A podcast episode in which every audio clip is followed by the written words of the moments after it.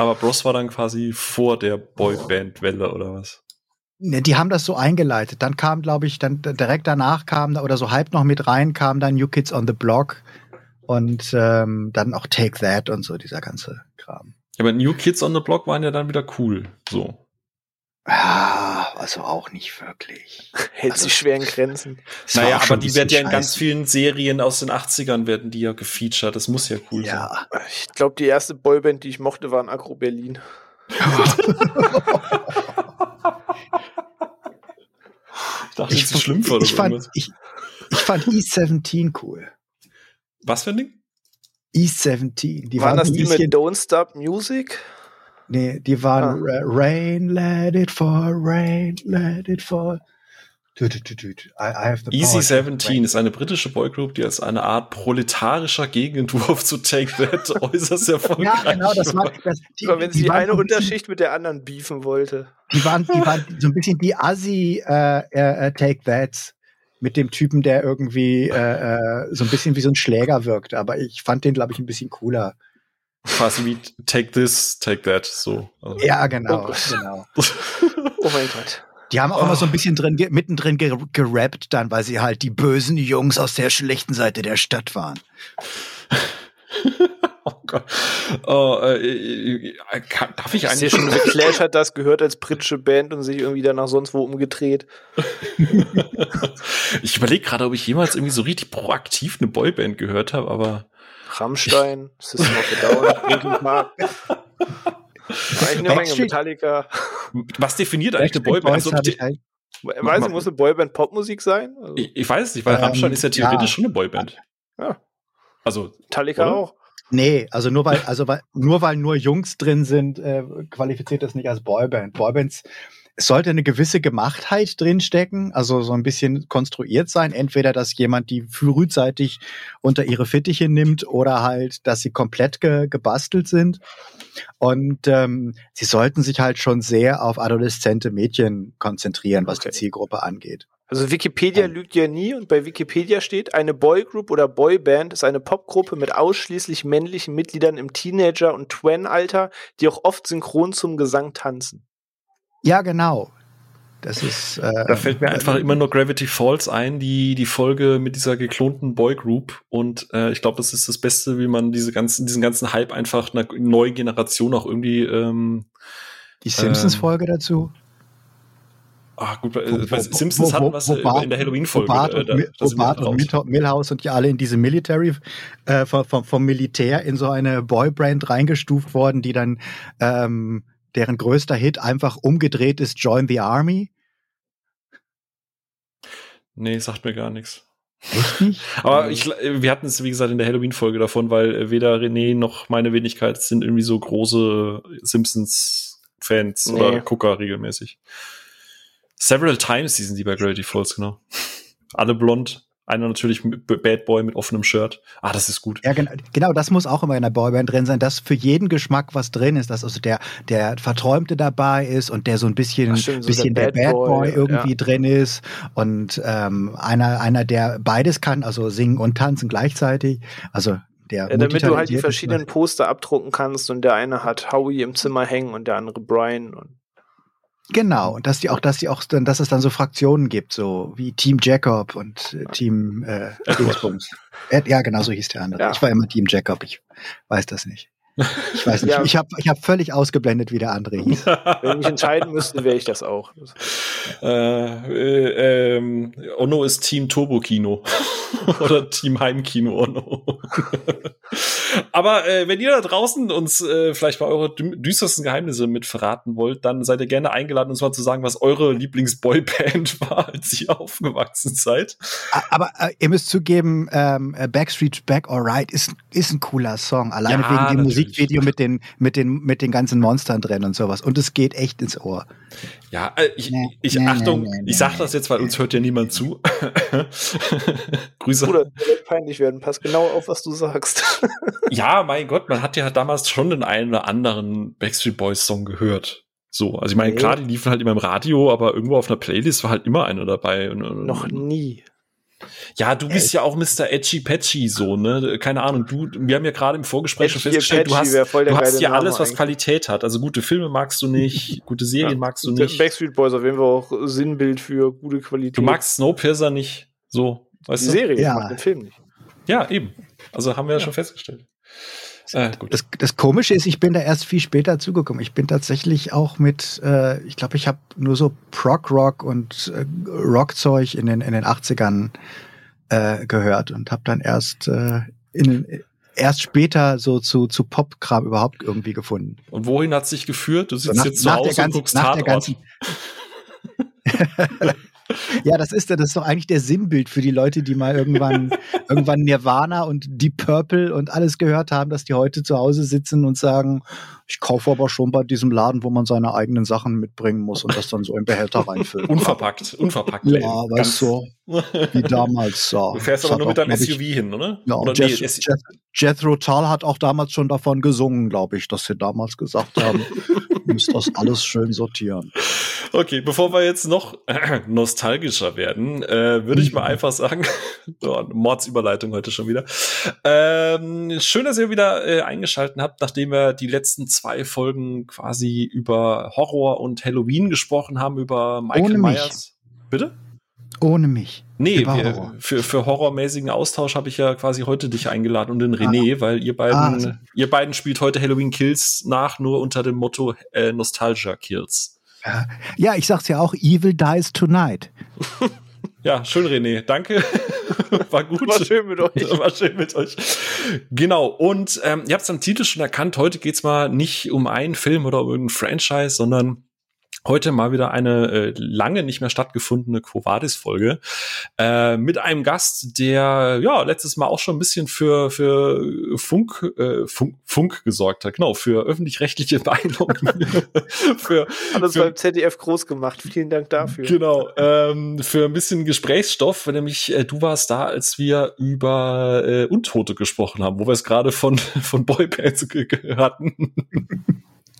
Mats, schön, dass du wieder mit dabei bist. Ja, herzlich äh, danken, dass ich wieder, also dass ihr mich nochmal reingeholt habt nach dem letzten Mal. Ja, äh, also ne, also ich fand es ja unterhaltsam, aber äh, ne, deswegen ist ja auch René dabei. Ono muss sich immer noch erholen von von der Folge. Ich weiß, wobei war Ono mit dabei, René? Äh, ja, doch klar. Ja, nein, natürlich. So, genau, beim letzten Mal hatten wir über Untote gesprochen, Army of the Dead und äh, die ganze Geschichte des, äh, ja, der, der, der, Zombies und der Untoten. und heute, äh, beziehungsweise danach hat, äh, hatten wir nochmal gesprochen, du hattest gemeint, du hast noch so ein Thema, das dir so ein bisschen auf dem Herzen brennt. Und äh, wir machen das ja öfter mal, dass wir nicht nur intern zusammensitzen und irgendwie über Filme oder über Themen sprechen, die uns irgendwie auf der Seele brennen, sondern wir hatten ja vor kurzem erst den, den Tommy zu Gast und haben da über das Thema Spoiler gesprochen, weil, weil äh, er irgendwann hat er mir mal eine Sprachnachricht geschickt, dass er unbedingt äh, darüber mal reden möchte, weil ihn das so aufregt. Ja, und, eine Folge ähm, für Autoliebhaber. ja, kannst du direkt noch danach den Fast and Furious Verweis machen. Und ähm, was ist eigentlich, wenn da, äh, Darth Vader ist Lukes Vater auf dem Spoiler bei einem Auto draufsteht? Ist das dann ein Spoiler-Spoiler? Ah. Ja, okay. Bevor du noch weitere Schmerzen hast. Schwierig. Genau, wir reden nämlich heute über ähm, ja das Thema äh, grob gefasst Nostalgie, Nostalgie im, im, Bereich Film und wie heutzutage Nostalgie und Batz. Nostalgie äh, ruiniert das Kino. Genau. Und ähm, warum das so ist und ähm, ob das wirklich so ist, da werden wir heute in der Dreierrunde zusammensitzen. Bevor wir allerdings so richtig in das Thema einsteigen, würde ich sagen, alle noch mal ein bisschen den inneren, den inneren, das innere Chi äh, kanalisieren, noch ein bisschen ruhig werden und die da draußen können sich jetzt noch äh, mal eben was zu trinken holen. Und bis dahin bitte ich einmal kurz um Ruhe im Saal.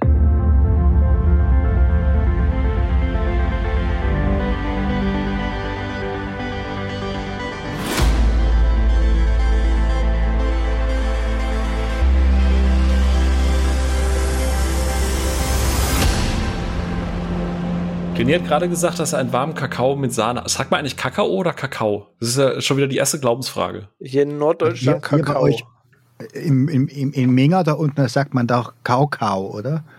Habe ich jetzt tatsächlich noch nie so festgestellt, aber ich äh, weigere mich auch, diesen Dialekt und, und hier anzunehmen. Deswegen. Sagt ihr nicht unten einfach nur heiße Schokolade? Ja, stimmt. Wobei Heiß. das ja was völlig anderes ist, weil weiße Schokolade muss ja nicht mal mit Milch gemacht werden. Das ist richtig, ja. Es gibt ja auch Kakao mit, äh, mit äh, Wasser, so. Das schmeckt Und so scheiße. Und ich, hab, ich möchte es immer den Leuten ins Gesicht schütten, wenn du was äh, heiße Schokolade bestellst und die kommen so mit lauwarmem Wasser mit, mit, mit Kakao drin an und denkst so, Das fühlt sich aber falsch an, das muss schon mit, nee, mit Ja, Wasser da- geht das nicht. Da, da flippst du aus, Batz. Apropos. Flips. Batz, möchtest du vielleicht einfach für die, die die letzte Folge äh, noch nicht gehört haben, was sie aber danach auf jeden Fall machen werden, dich vielleicht einfach noch mal so in einem Satz quer vorstellen, ähm, wie man Ja. dich findet noch so im Netz.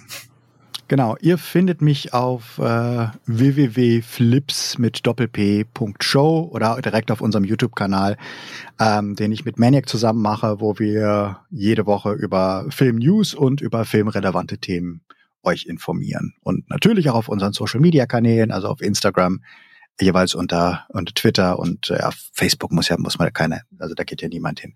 Aber ja, auf jeden Fall unter Flips äh, News sind wir da vertreten. Weint in beruflicher Verpflichtung, weil Facebook-Kunden.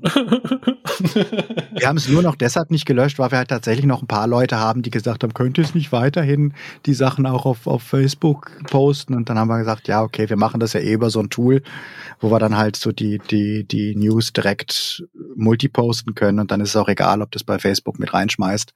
Aber wir bewerben es nicht mehr aktu äh, aktiv. Okay. Ja, kenne ich. Wir haben auch irgendwie wegen Ruhe, für Ruhensaal auch so einen Facebook-Account erstellt, aber es ist irgendwie jedes Mal, wenn du da sowas postest, ist so ein bisschen. Uh.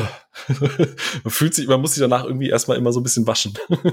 Ja, ich, ich, ich gucke da auch nie rein. Also ich äh, will da auch ähm, keine Kommentare auf Facebook lesen und sowas. Das ist mir dann auch egal. Ja. Naja, ist halt noch ein bisschen, äh, vielleicht auch nostalgisch.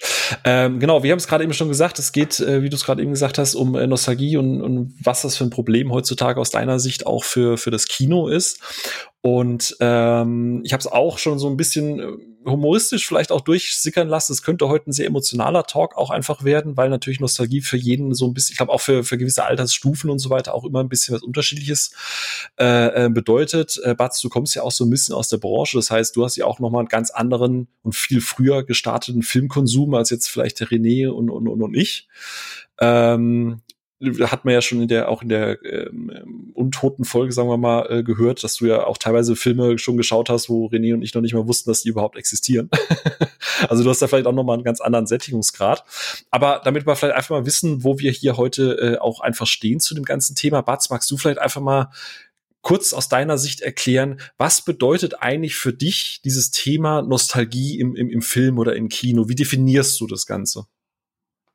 Ja, da denke ich, gibt es zwei verschiedene Ansatzpunkte. Ähm, einmal natürlich die Filme, mit denen man aktiv ähm, nostalgische Gefühle verbindet, weil man sie halt ähm, als Kind gesehen hat und natürlich dann mit spezifischen Situationen oder äh, spezifischen Le Lebensumständen ähm, assoziiert und auch denkt, das sind halt Filme, ähm, die mich geprägt haben, weil sie mich damals halt in einer Weise erwischt haben, wie dich ähm, Medien nur als Kind erwischen können. Und ähm, später wird's ja schwieriger und das ist ja auch, glaube ich, so ein bisschen ähm, das, was die Industrie heutzutage ausnutzt, dass sie, dass sie uns suggeriert, wir könnten noch einmal so gecatcht werden von etwas, äh, wie wir es als Kind, äh, also dieses, dieses beeindruckt sein, wenn du noch sehr wenig im Leben kennst, weil du einfach noch nicht tausend äh, Dinge geguckt hast und dann siehst du etwas, das für dich zu diesem Zeitpunkt neu ist und dann beeindruckt und prägt dich das zu einer äh, Weise und ähm, wird in dir ein Gefühl auslösen, dass dein Leben tiefer beeinflusst, als es das äh, später im Leben der Fall ist. Weil je mehr du siehst, desto öfter kommt halt so ein ach, kenne ich schon oder das ist ja nur eine Variante von bla bla bla. Und äh, insofern ist das halt einmal die Nostalgie, diese echte Nostalgie, die sich halt auf Dinge bezieht, die wir als Kind erlebt haben, sei es jetzt Filme, sei es jetzt eine, eine was weiß ich, Süßigkeitensorte oder eine Fernsehserie oder eine Musikstück oder irgendwas in der Richtung. Und ähm, dann gibt's halt so diese ähm, parasitäre ähm, Nostalgie, wenn halt ähm, das adressiert wird. Also wenn bewusst ähm, oder unbewusst, das kann auch, das würde ich jetzt vielleicht als die gute Variante setzen, wenn, wenn, wenn unbewusst das Ganze adressiert wird äh, und bei uns ähm, sich an diese ähm, Gefühle wendet, die wir als Kinder hatten. Und ähm, das sind auch so diese Pole, wo es für mich so ein bisschen ähm, drum geht, weil natürlich ist es mh, nicht negativ, wenn man sich an schöne Sachen erinnert, die ihn in der Kindheit beeinflusst haben, die einen beeindruckt haben, wenn man halt so an die ersten großen Kino, die ersten großen Fernseherlebnisse denkt. Das ist auch keine Form von Nostalgie, die ich ähm, als negativ empfinde oder wo ich sagen würde, dass das etwas ist, wo man sich für schämen sollte, wenn man halt äh, da leicht verklärt in diese Zeit ähm, zurückdrängt, äh, mhm. denkt.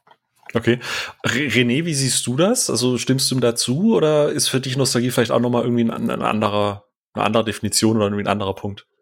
Nee, also tatsächlich, ich könnte es jetzt einfach stumpf wiederholen, aber brauche es gar nicht äh, unnütz in die Länge ziehen. Also in der Tat gehe ich da ähm, komplett mit, vor allem der Punkt, eben, den Bas gerade ganz schön erklärt hat, das Thema nostalgische Verklärtheit und Nostalgie und Blick auf heute, dieses Dreieck steht sich gerne mal im Weg und ne, sorgt dafür zu sagen, nee, damals war halt alles besser weil man sich gerne irgendwie an eine Zeit klammert, irgendwie in der die Sorgen weniger waren, irgendwie man sich irgendwie eine positive Erinnerung schafft und automatisch ist das so ein, so ein Safe-Spot für einen, dann zu sagen, irgendwie das ist der Moment, wo alles toll war und dann klammert man sich ja gerne dran und äh, ja, genau dieses Gefühl versucht ja so mancher Film irgendwie einem heute auch aufzudrücken, zu sagen, na, weißt du noch, wie es damals war? Toll war das, ne? Guck mal, wie toll das auch heute sein kann. Was, äh, so die Mario Bart Stimme. So, kennst du, kennst du, kennst du? kennst du Nostalgie? Ja. Oder vielleicht, ja, vielleicht, vielleicht eher das dieser ist, ich, das ist, das Zitat ist, glaube ich, wirklich äh, das Schlüsselzitat für die Filmkultur der letzten 20 Jahre. Wo, wobei, wenn man vielleicht im, im Filmkonsens bleiben möchte, eher so diese auch hier schon ganz oft zitierte Leonardo DiCaprio-Variante in Once Upon a Time in Hollywood, wenn er auf der Couch sitzt und so schnippst und sagt, ey, guck mal, damals, das war ich, das, die Szene da, das kenne ich. Aber mhm. hm? Ja, nee. Ja. Ähm, also so, so grob mal zusammengefasst, weil so hätte ich das auch gesagt. Also Nostalgie, gerade in Filmen, ist halt eher so ein Gefühl, das sich einfach in, wie es jetzt René auch umschrieben hat, so in eine, in eine einfachere, simplere Zeit vielleicht wieder auch mit zurücknimmt, kurz so ein bisschen Kopfzeitreise. Wobei, Batz, du hast das jetzt, wenn ich es richtig verstanden habe, so nochmal aufgeteilt. Es gibt die, sagen wir mal, die, die nostalgische, äh, als, also Nostalgie als Gefühl, als Erinnerung durch, durch Filme hervorgerufen, die man halt damals irgendwie geguckt hat. Und es gibt ja, das, oder wie Musik gesagt? oder oder, oder Musik oder irgendwie mhm. eine Eissorte, die du gegessen hast oder manchmal ist auch ein Geruch oder irgendwas, was dich halt für so einen, genau, oder brauner Bär, keine Ahnung. Ähm, aber irgendwas, was du, was man, was einen halt so zurücktransportiert und eine Ahnung gibt, wie es halt damals war, als du noch nicht alles kanntest und noch nicht alles gesehen hattest. Okay, und das Parasitäre davon, was du jetzt doch gerade genannt hast, ist so das, was quasi ist, was sucht, das zu vermitteln, obwohl es eigentlich nur lazy ist oder so ein Rip-Off? Ähm, was halt, was halt ähm, ohne etwas wirklich Neues hinzuzufügen, ähm, eine, eine, ähm, ähm, ja, eine sehr, kalkuli eine sehr kalkulierte Art und Weise ist, ähm, die Nostalgie zu adressieren, die viele Leute haben, ohne etwas Eigenes daraus zu machen. Also okay. Wir, wir werden da, denke ich, nachher noch mhm. zu kommen, aber so als Beispiel, wenn man sagt, ähm, der erste Star Wars-Film, der war originell und nicht originell. Er war nicht originell ähm, in der Hinsicht, dass George Lucas seine nostalgischen Kindheitserinnerungen verwurstet hat, dass er gesagt hat, ich mochte die Filme, äh, äh die Flash Gordon Serials aus den 30er Jahren und die ich halt immer vor jedem Hauptfilm gesehen habe, die halt, äh, oder was ist ich, ähm, äh, äh, Buck Rogers und diese Sachen und äh, die und, und die, die ähm, John Carter Romane und Comics, die er als Kind gelesen hat. Und, und die Valerian-Geschichten allen voran. Und, und das hat, das hat, das hat ihn beeinflusst und dann hat ihn als, als äh, jüngerer ähm, ähm, oder als, als älterer Teenager hat ihn dann ähm, die, die japanischen Filme haben ihn beeinflusst. Und das hat er halt amalgamiert und hat halt irgendwie gesagt, nachdem er mit, sag ich mal, anspruchsvollem Kunstfilm äh, versuchen auf die Fresse gefallen war, ähm, hat er erst in, in ähm, American Graffiti ja die Nostalgie direkt verwurstet, indem er so eine Art ähm, wunderbare Jahre, Wonder Years für die, für die frühen 70er gemacht hat. Und ähm, das Ganze aber halt doch so einen leichten Kunstfilm-Touch hatte mit so dem aufziehenden Vietnamkrieg und wenn dann gesagt wird, ja, aber der ist, der ist jetzt tot und diese ganzen nostalgischen Erinnerungen, das war ja schön und gut, aber die sind, das ist alles scheiße, weil die sind dann alle in den Vietnamkrieg gegangen und das war ganz furchtbar. Katzen, könnt ihr mal kurz aufhören, euch hier auf meinem Computer zu hauen? Bitte, ey. Katzen, die fangen gerade die Killer die fangen gerade an, sich auf meinem Rechner zu, auf meinem Rechner zu prügeln. ähm, weil sie möchten beide halt auf dem Lieblingsplatz sitzen, wo man von unten warme Luft angepustet kriegt. Und ich habe leider nur einen Rechner.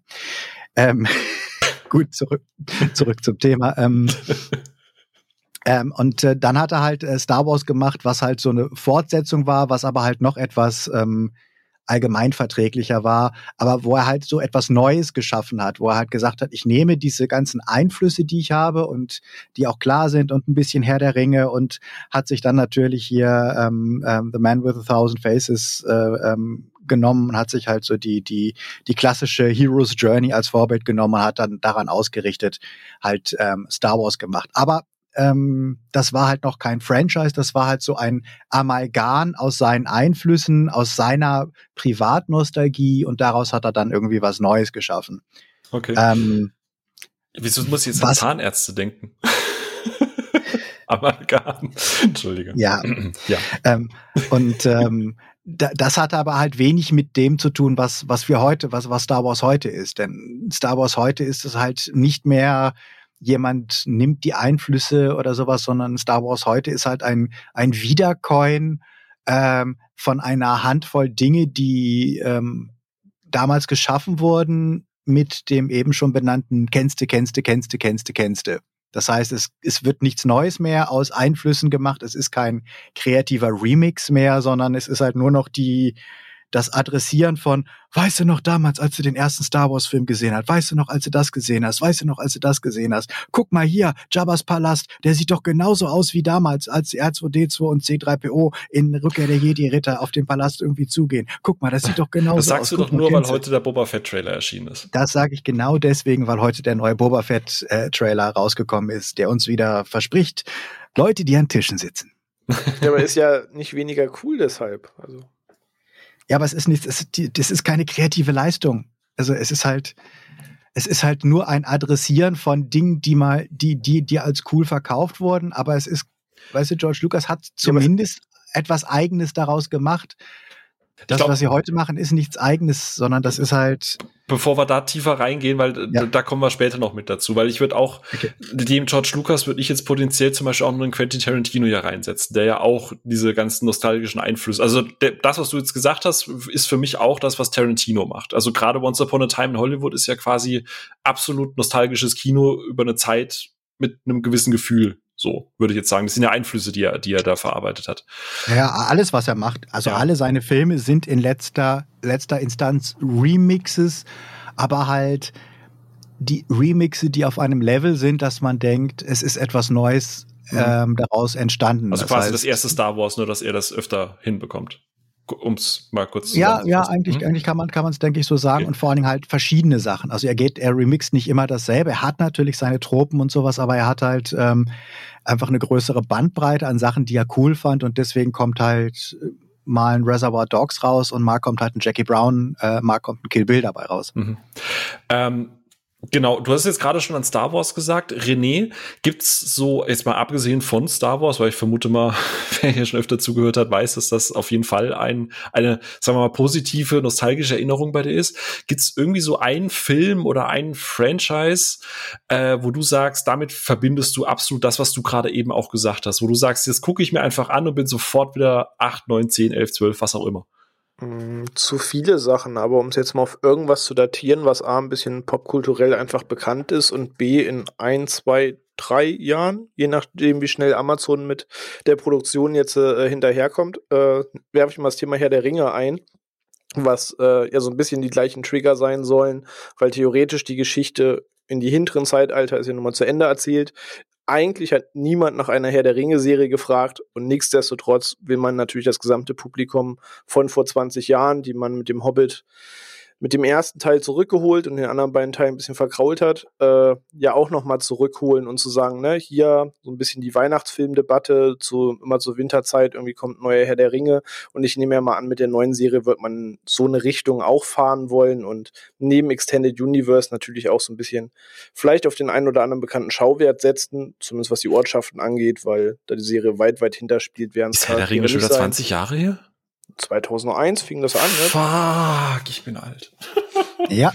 Deswegen zwar 1 bis 2, 3 war Gefährten bis Rückkehr des Königs, dann war rund 10 Jahre Break, bis sie es mit dem Hobbit dann gemacht haben. Es gibt keine Hobbit-Filme. Ja. bis sie mal angedacht hatten, irgendwas von seiner Kinderbuchgeschichte umzusetzen.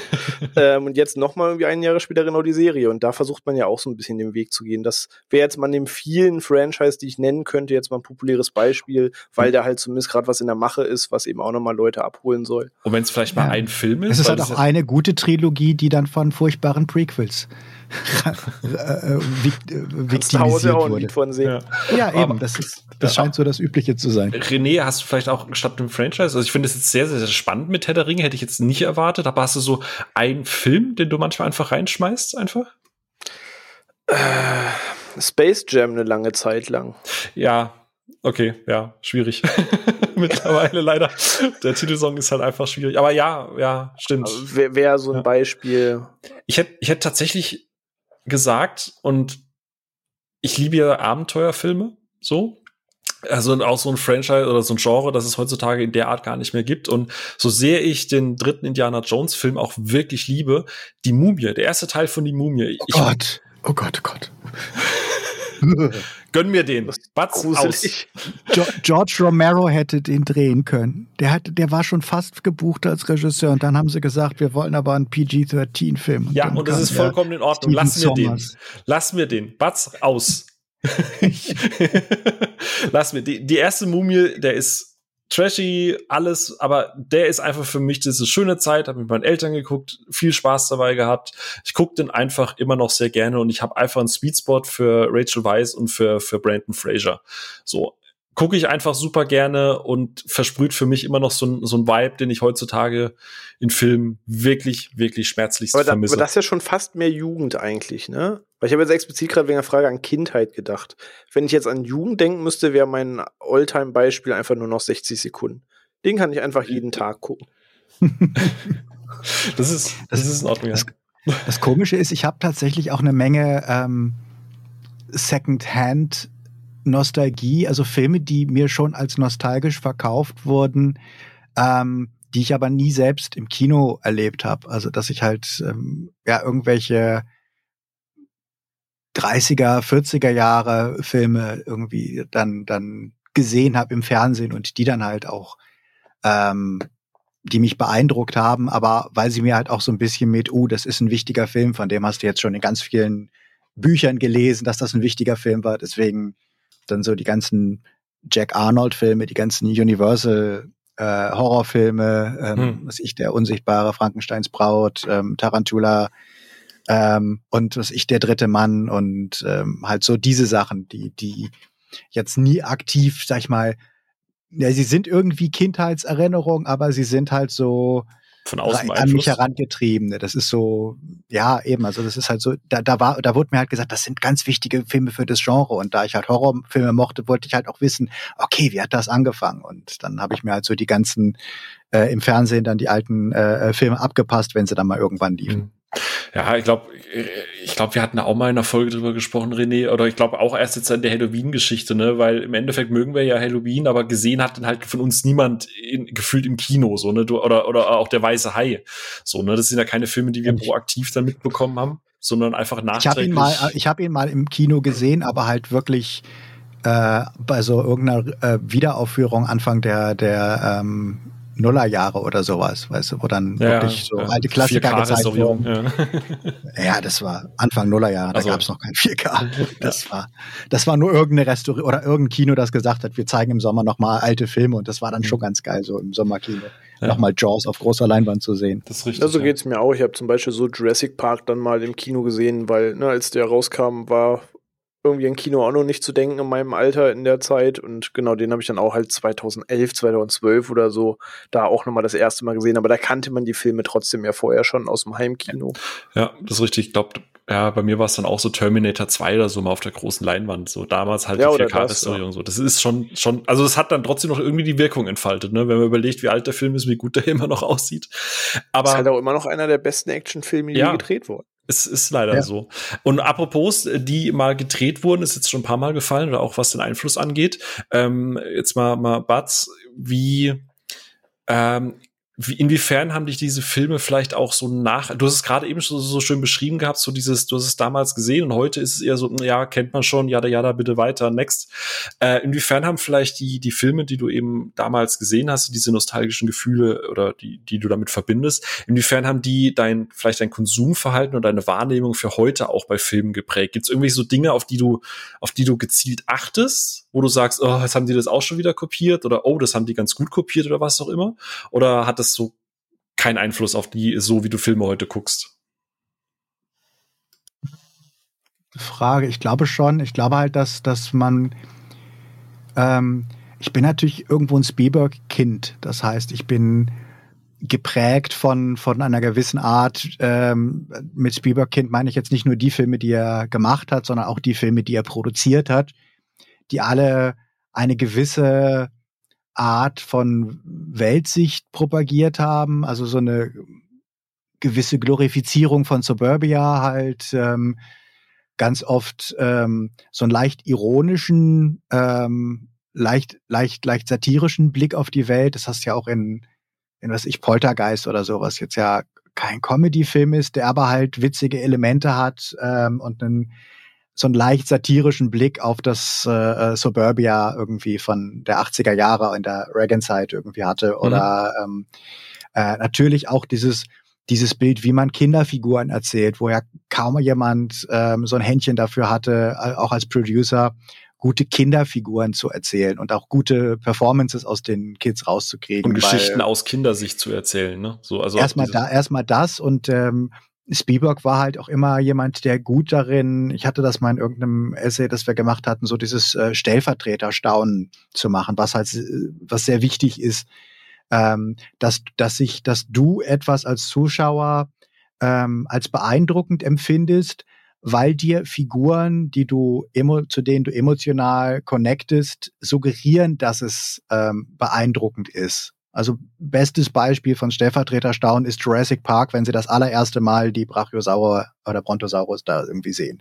Und sie halten mit dem Wagen an und du siehst erstmal nicht die Dinger, die Viecher selber, sondern du siehst erstmal nur die Reaktionen der Figuren, die darauf reagieren. Und deswegen überträgt sich das. Und das ist so ein Moment, den kein anderer Film so vernünftig irgendwie hingekriegt hat, dass du beeindruckt bist, weil du siehst, dass diese Experten und diese Leute, die die ganze Zeit erzählt haben mit bla bla und sie haben das nicht richtig gemacht und diese Pflanzen hier sind nicht das Richtige und wir müssen erstmal gucken und plötzlich stehen sie da und denken nur so, ey, Uschi, guck da drüben hin.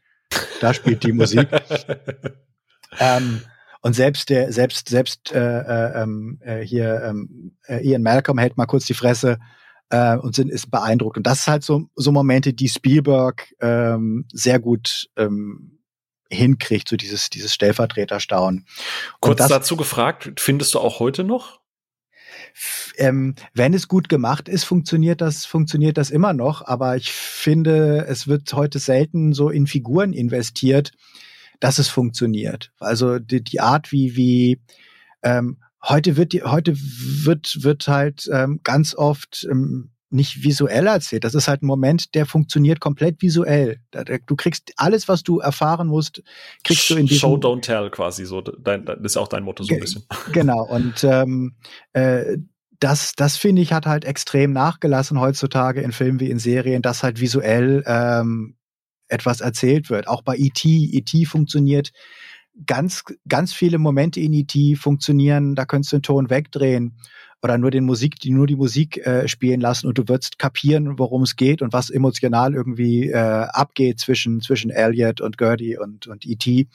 Und mhm. ähm, auch bei, bei, bei, bei den Goonies oder sowas, ähm, du kriegst die Dynamik oder sowas ganz oft einfach über das Bild mit. Und das vermisse ich heute, weil heute wird unglaublich viel gequatscht. Und es wird unglaublich viel, weil ich denke mal, das ist für Zuschauer Menschen, gemacht. die an Tischen sitzen bei dir, ne? Menschen, die am fucking Tischen sitzen.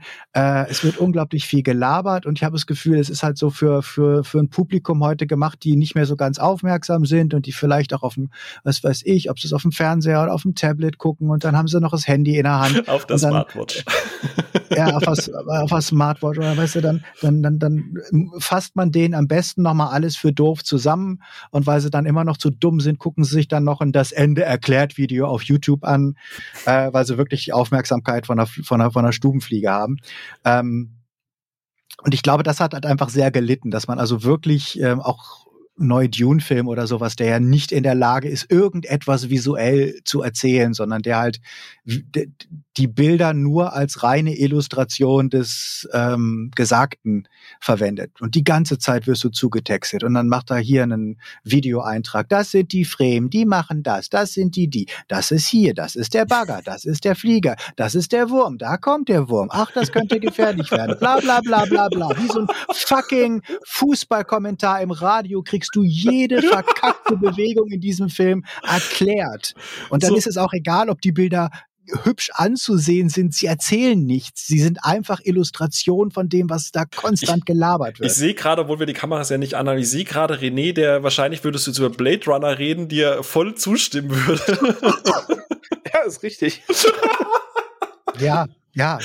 So. Denis Villeneuve kann nicht visuell erzählen. Sorry.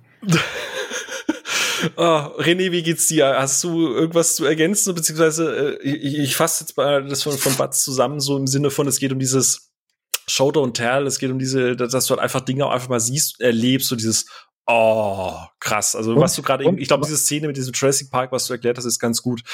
Wie und was ich noch sagen würde, ganz wichtig auch noch bei, bei Jurassic Park, auch als Beispiel, aber auch bei anderen Filmen, dass du halt, ähm, viele, dass du mehr Charaktermomente hast als ähm, Effektmomente und dass dir deswegen die Effektmomente sehr stark ähm, im Kopf bleiben. Das ist, glaube ich, mhm. auch noch so eine Sache, die ich jetzt so aus dem, aus dem Spielberg geprägten Blockbuster-Kino irgendwie mit, mit rausnehmen würde.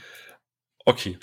René, wie ist es da bei dir? Gibt es sowas ähnliches, wo du sagst, das hat dich damals irgendwie so geprägt, was das Ganze angeht, dass du da heute irgendwie drauf achtest oder dass sich das für dich irgendwie ausgelutscht hat? Oder äh, hast du also vielleicht ergänzend oder, oder hm, zustimmen? Ich, ich, habe da wahnsinnig viel drüber nachgedacht und habe dabei festgestellt, das Ganze passiert, glaube ich, unterbewusster, äh, als mir lieb ist.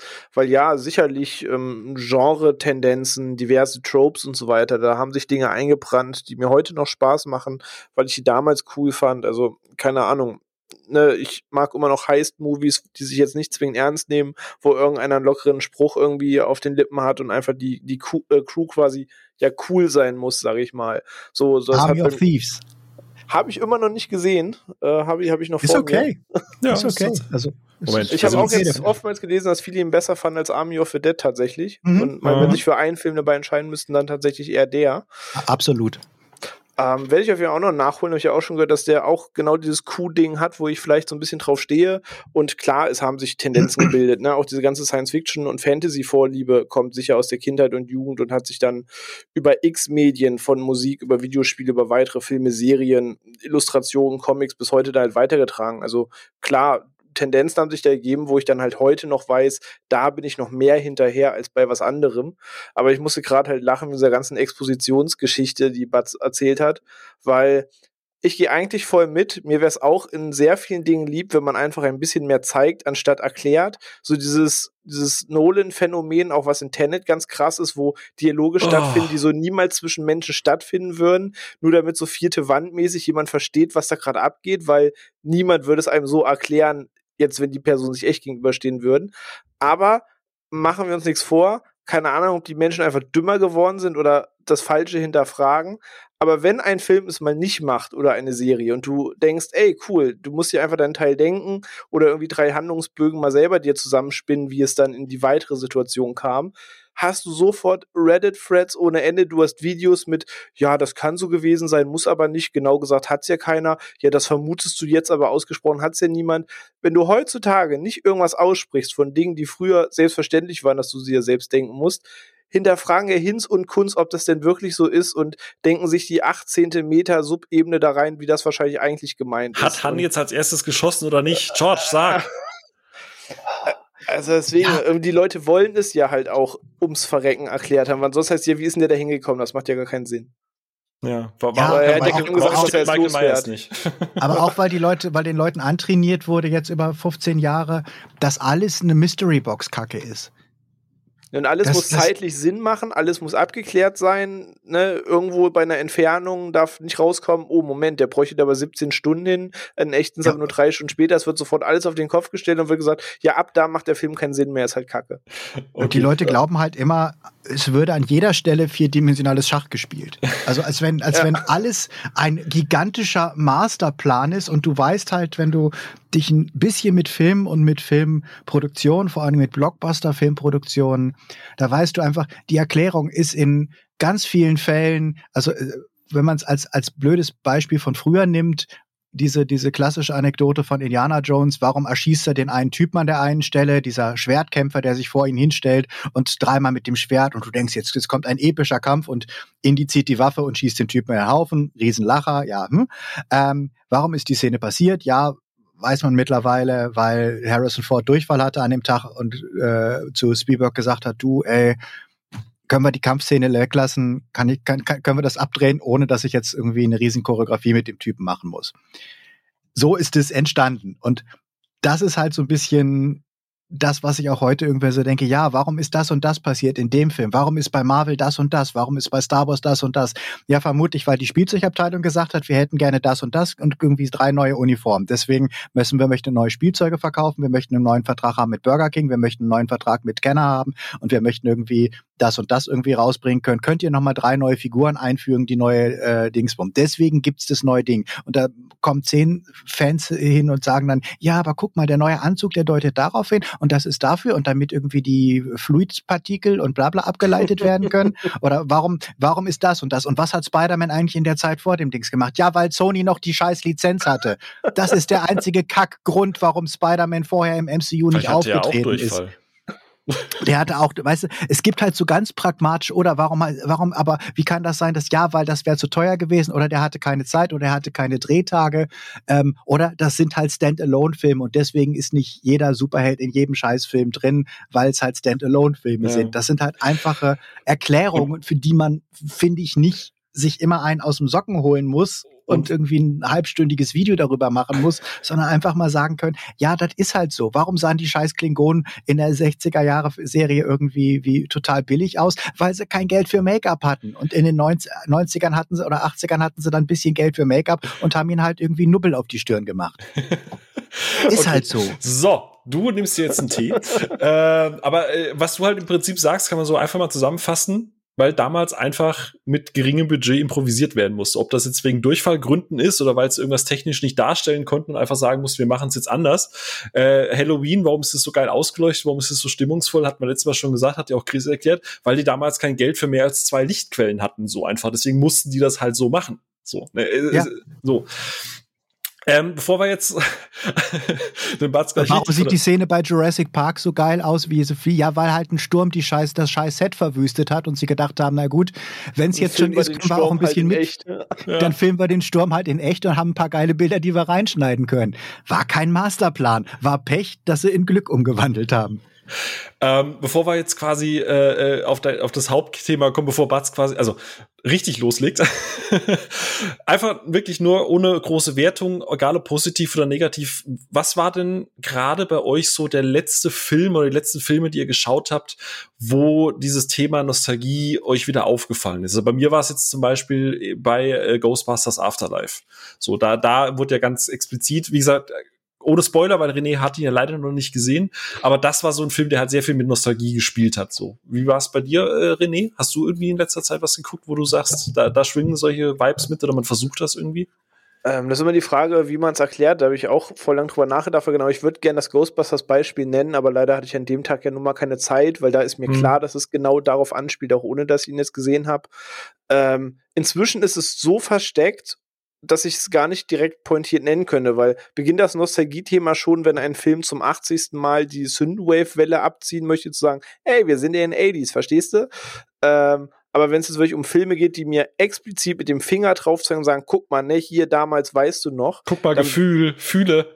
Äh, genau, dann wäre halt so ein Beispiel zum Beispiel, was einfach eine richtige Kackscheiße an Film gewesen ist, der Prinz aus Zamunda 2 zum Beispiel. Wo oh. irgendjemand auf dem Stuhl saß und die Idee fasste, ey, das müssen wir jetzt irgendwie 20, 30 Jahre später nochmal rausbringen mit mega coolen Aufhänger und müssen das irgendwie die Neuzeit bringen und einfach peinlich hoch 10 ist oder welchen Film ich jetzt nicht so scheiße fand, aber am Ende er mir halt auch irgendwie fast egal war, weil er so okay war, dass er mir am Ende egal gewesen ist. Bill and Ted zum Beispiel, den ne, Keanu Reeves jetzt auch nochmal gedreht hat, der jetzt auch nicht so verkehrt ist, aber er da halt auch irgendwie viermal Hoshi mehrfach mehr sagen muss als normal üblich, damit jetzt auch jeder versteht, ne, weil im Bill und Ted damals.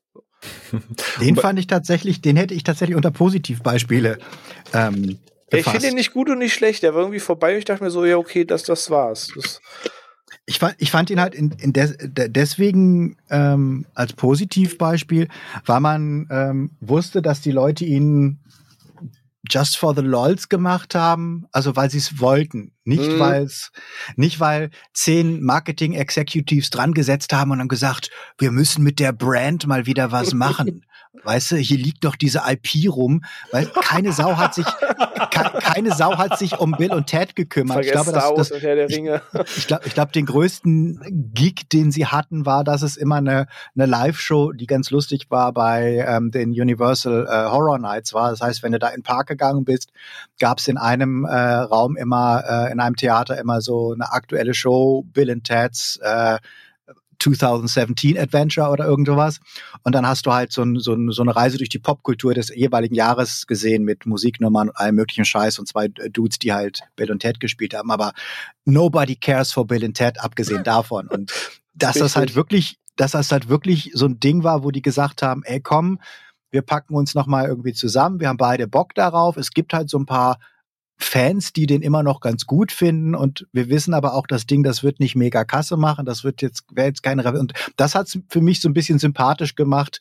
Und ähm, das, ich fand den Cast halt auch ganz gut. Ich fand die Mädchen echt gut besetzt. Und eine Rolle, das war halt so ein Duo, die hätten total leicht arschnervig werden können und ich fand sie aber eigentlich ganz cool, die beiden. Und ähm, dafür war es noch diese, okay, ja. Ich, ich fand ihn halt auch so von einer Warmherzigkeit, die ich nicht erwartet hätte, muss ich sagen. Ähm, was irgendwie auch, ich hatte mir direkt davor die alten nochmal angeguckt, was irgendwie zur Reihe passte, weil komischerweise in den zynischen 90ern waren Bill und Ted überraschend unzynische Filme. Das waren keine abgewichsten, coolen Arschlöcher was, was mich nee, gewundert hat, weil das war ja eigentlich so die Zeit der ähm, alles nur noch auf Level 10 Ironie und wir sagen nichts mehr so, wie wir es meinen und mm. alles ist so mhm. dreimal gefiltert. Ähm, und die waren eigentlich noch sehr eins zu eins, die beiden. Und Gut, so war stimmt. der neue Film halt auch. Ich überlege jetzt, ob ich noch irgendwas Neueres gesehen habe. Ein theoretischer Beispiel von letzter Woche, ne? Halloween Kills zeigt auch so ein bisschen ja. den Finger ich drauf, wenn ich würde halt tatsächlich irgendwie noch, noch meinen möchte. Jungle Cruise reinhängen, weil ich finde, Jungle Cruise versucht halt so diese ganzen alten, weißt du, so von mir aus Mumie oder äh, Pirates of the Caribbean oder Indie und so weiter, das so ein bisschen einzufangen, aber verkackt halt auf, aus meiner Sicht halt oh. halt auf allen Ebenen. Ja, aber, aber zählt oh. da schon dieses Nostalgie-Ding rein, dass jemand versucht, einen Trope, den schon x äh, also ja, das waren also Fragen, die ich mir halt auch gestellt habe, so, weil eigentlich eigentlich schon, weil du willst halt dieses Abenteuergefühl halt haben, du willst schon so ein bisschen Indie haben, dieses Abenteuer, dieses ins Unbekannte gehen und am Ende, also Mumie hin oder her, egal. Batz, pst, ruhig, ich höre dich schon wieder grumpen. Aber so, weißt du, dieses, dieses, okay, du bist halt mal in der Scheißwüste, du baust halt mal so ein Set, du, du hast das Gefühl, ja, das ist gerade ein Set, aber irgendwie fühlt sich das nach Abenteuer an und Entschuldigung, wenn die da auf so einem CGI-Kahn über CGI-Wasser mit so einem CGI-Untergang fahren, mit so hässlichen CGI-Delfin-Hybriden, die irgendwie ne, sich an der Ente vergangen haben. Äh, ich weiß, das was das aber immer noch unterhaltsam als die bekannten Jumanji-Filme. Nee, umgekehrt. Ich fand die Jumanji-Filme deutlich nee, besser. Ja, tatsächlich auch. Oh, nee, ey, Batz, warum sind wir heute so auf einer Meinung? Ich, ich, fand, ich fand, ich sag's ungern, ich fand fucking Rampage deutlich besser als Jungle Cruise. Rampage finde ich ganz okay. Ja, ist Rampage ist jetzt kein doller Film, aber er ist halt so ein unoffensive, entertaining Ding, den ich auch fast besser fand als den zweiten King Kong. Crowd, ja, Crowd, ähm, Crowd, äh, Crowdpleaser nannte man früher sowas, als das noch kein schlechtes Wort war. Ich, ich finde ich find auch die Jumanji-Filme sind so, unoffensiv, ja. unoffensiv, weil sie so, die guckst du weg, ja. du, du, sie, sie stören nicht, sie nerven nicht, man kann sie, ich kann sie irgendwie einem Kind zeigen ähm, und das wird wahrscheinlich sagen, es ist okay. Als Erwachsener kann ich reingehen, ohne dass ich Augenbluten bekomme. Ich werde mich jetzt nicht dran erinnern, ich werde nicht sagen, oh, ich muss aber mal wieder den neuen Jumanji gucken, aber ich fand sie so völlig okay zum, zum, zum Weggucken, während ich bei Jungle Cruise echt gesessen habe und gedacht habe, Oh, aber es geht also, ja darum, dass das Thema ne, Nostalgie und, und äh, Erinnerungen aufholen und so weiter. Und also in meinen Augen muss der Film oder die beiden neuen Filme Jumanji halt nicht Jumanji heißen. Die können auch, keine Ahnung, Hoshi und Ushi im Dschungel heißen. So, das war, den, ja, den das, gleichen das Plot halt nehmen. Ne? Man, man nimmt halt den Namen, weil man genau weiß, ey, da ist dieser Robin Williams-Film, den alle höher halten, als eigentlich eh sein dürfte. Und ja. deswegen muss es so heißen, damit genau das nochmal klickt. Das zieht ja genau in die Schiene zu sagen, ne, hier, ihr, seid, ihr fandet alle Jumanji, das mit dem Brettspiel so toll und guck mal, das können wir jetzt in die Neuzeit holen. Das aber bei denen auch Jungle Cruise der viel besser ist. Also, okay. Habt ihr den gesehen? Wen? Zatura? Nee, sagt mir gar nicht. Das inoffizielle, äh, was heißt, nicht Sequel, aber es ist halt, es basiert auf derselben Buchreihe vom selben Autoren, nur dass äh, die halt nicht das Jumanji-Spiel spielen, was so ein äh, ähm, Dschungelding ist, sondern dass die so ein Weltraumspiel spielen und äh, da wird das ganze Haus in Weltraum gesetzt. Ist mit, ich glaube, Kristen Stewart und einem Okay, du hast mich, jungen, ist auf der, ist auf der Mac-Liste. Kristen Stewart. Und einem sehr jungen, ähm, wie, wie heißt der äh, Panem-Junge? Ähm, Josh, Josh Hutcherson? George Hutchinson? George Hutchinson, ja, irgendwie sowas, ja. Ja. Sowas. Der, also der, der die, Peter, Peter die, spielt, ja. Josh Hutcherson, genau. Genau, und, ist ein, äh, und ich glaube, äh, ähm, Tim, Tim Robbins spielt, glaube ich, spielt, glaube ich, auch irgendwie noch eine kleine Rolle. Also der ist völlig okay, kannst du super, kann man super gucken. Ist ein super unterhaltsamer Kinderfilm. Also okay. fand, ich, fand ich völlig okay. Okay, bevor ähm, wir uns, bevor wir uns jetzt hier auch äh, zu einig werden, weil mir ist hier schon wieder so ein bisschen, ein bisschen, ein bisschen Harmonie und ich habe ja vorhin schon angeteasert, ich will euch beide ja am Ende hier ein bisschen weinen sehen. Ähm, ein Punkt, den ihr beide jetzt quasi parallel voneinander so ein bisschen angesprochen habt, was René auch gerade gesagt hat, also so gerne ich die Shumanji-Filme mag, ein bisschen ist die Kritik von René auch wirklich berechtigt, weil du hättest den auch wirklich einfach Jungle Cruise nennen können, blöd gesagt. Ähm, ja. Es ist ja so, dass gerade heutzutage, vielleicht ist das auch nur die, die, die, subjektive Wahrnehmung, aber äh, hat man das Gefühl, dass, was Batz vorhin gesagt hat, dass es ganz viele Pitch-Meetings gibt, wo irgendwelche IPs im Keller ausgeforstet werden oder um es anders zu formulieren, viele Menschen. Sagt, riech mal, ist das noch gut? ハハハハ! So genau. aus der Kiste und dann hier, guck mal, was haben wir denn hier? Guck mal. Oh, Jumanji. Ah, das kann man doch noch gut essen. Machst du die Kruste außen weg, ne? Machst du die nochmal neu? Ja, du schneidest ein bisschen was weg. Also schneidest du so viel weg, dass fast nichts mehr von übrig ist, dann kann man da, dann ist das noch gut. mich, mich würde immer brennend interessieren, mochtest du Stranger Things, als es gerade frisch rauskam? Da, da, reden wir später noch drüber. Psst, okay, okay. René greift wieder auf. Ist ja nicht so, dass René nicht Liste wüsste, wie es weitergeht. Äh, nee, genau. Aber ich wüsste nicht genau, wo das eigentlich. Okay, dann kommt das später. Ja, ne? genau. Also prinzipiell äh, äh, haken wir das mal ab, so das, das Thema Nostalgie. Äh, jetzt ist es ja so, Bats hat ja gesagt. muss ich trotzdem noch sagen. Du, du weil, hast einen Satz. Grad, weil ich den gerade noch gesehen habe, ein Film, der, den ich absolut in die Positivliste reinpacken würde, ist äh, Last Night in Soho. Habe ich noch nicht gesehen. Der, neu, der neue Edgar Wright-Film, der ähm, wie meist äh, bei, bei Edgar Wright halt ganz massiv auf seine persönliche Einflüsse verweist, ohne jetzt irgendwie ein IP zu nehmen. Das heißt, er macht halt auch was Neues drauf, aber er hat, hat ganz starke Jallo-Einflüsse, er hat halt ganz starke ähm, Swinging Sixties ähm, Einflüsse drin und du erkennst das eindeutig, worauf er anspielt ohne dass er jetzt wirklich sagt, hier, kennst du, guck mal, weißt du noch, weißt du noch. Guck mal, der Song, ähm, der lief in den 60ern, der war super erfolgreich. Genau, genau, also mhm. das ist die, das ist halt ein Original-Film, der infused mit äh, ähm, Nostalgie ist, die den Regisseur beeinflusst hat. Okay. Ja, aber hallo, wahrscheinlich bedeuten mehr Special Interest und nicht, wo irgendwie Karl-Heinz von nebenan mal die Filme geguckt hat und sagt, oh, das erkenne ich daraus, wie es bei einem Star Wars Ja, genau, keiner würde sagen, das ist doch die Szene aus sowieso. Ja. Und da lag der, da, da lag der Helm von sowieso rum, sondern halt schon ein bisschen eher so im, im Visuellen, dass er halt so, was ich an Mario Es geht ja da mehr so die Tarantino-Richtung zu sagen, so ich habe da meine genau, Anlehnungen, ja. aber. Okay. Genau. Also genau, das, was, was Batz gerade visuell beschrieben hat, dieses, äh, ich guck mal, was haben wir noch in der Resterampe im Keller unten, welche, welche IP war denn früher mal erfolgreich und wo können wir denn vielleicht noch ein bisschen Geld rausmachen? Und ich will das jetzt gar nicht mal so negativ machen. René, mal so an dich gefragt. Wie findest du generell die Idee, dass ein Studio oder ein Verleih, was auch immer sagt, okay, du, wir haben da eine Idee oder ein Franchise von früher, das war mal erfolgreich, das hatte seine Zeit und wir wollen das noch mal in einer modernisierten Version vielleicht auch so eine Art zweite Chance noch mal geben. Jetzt ohne eine Wertung oder ohne da jetzt zu sagen, der Film macht das gut oder schlecht, einfach nur, wie findest du prinzipiell die Idee, ein, ein äh, irgendwas, was mal erfolgreich war, zu revitalisieren, sage ich jetzt einfach mal. Okay, also ich versuche mich mit Beispielen zumindest kurz zu fassen, um nicht zu viel vorwegzugreifen, aber prinzipiell erstmal im Ansatz finde ich die Idee vollkommen in Ordnung und bin ich auch vollkommen bei.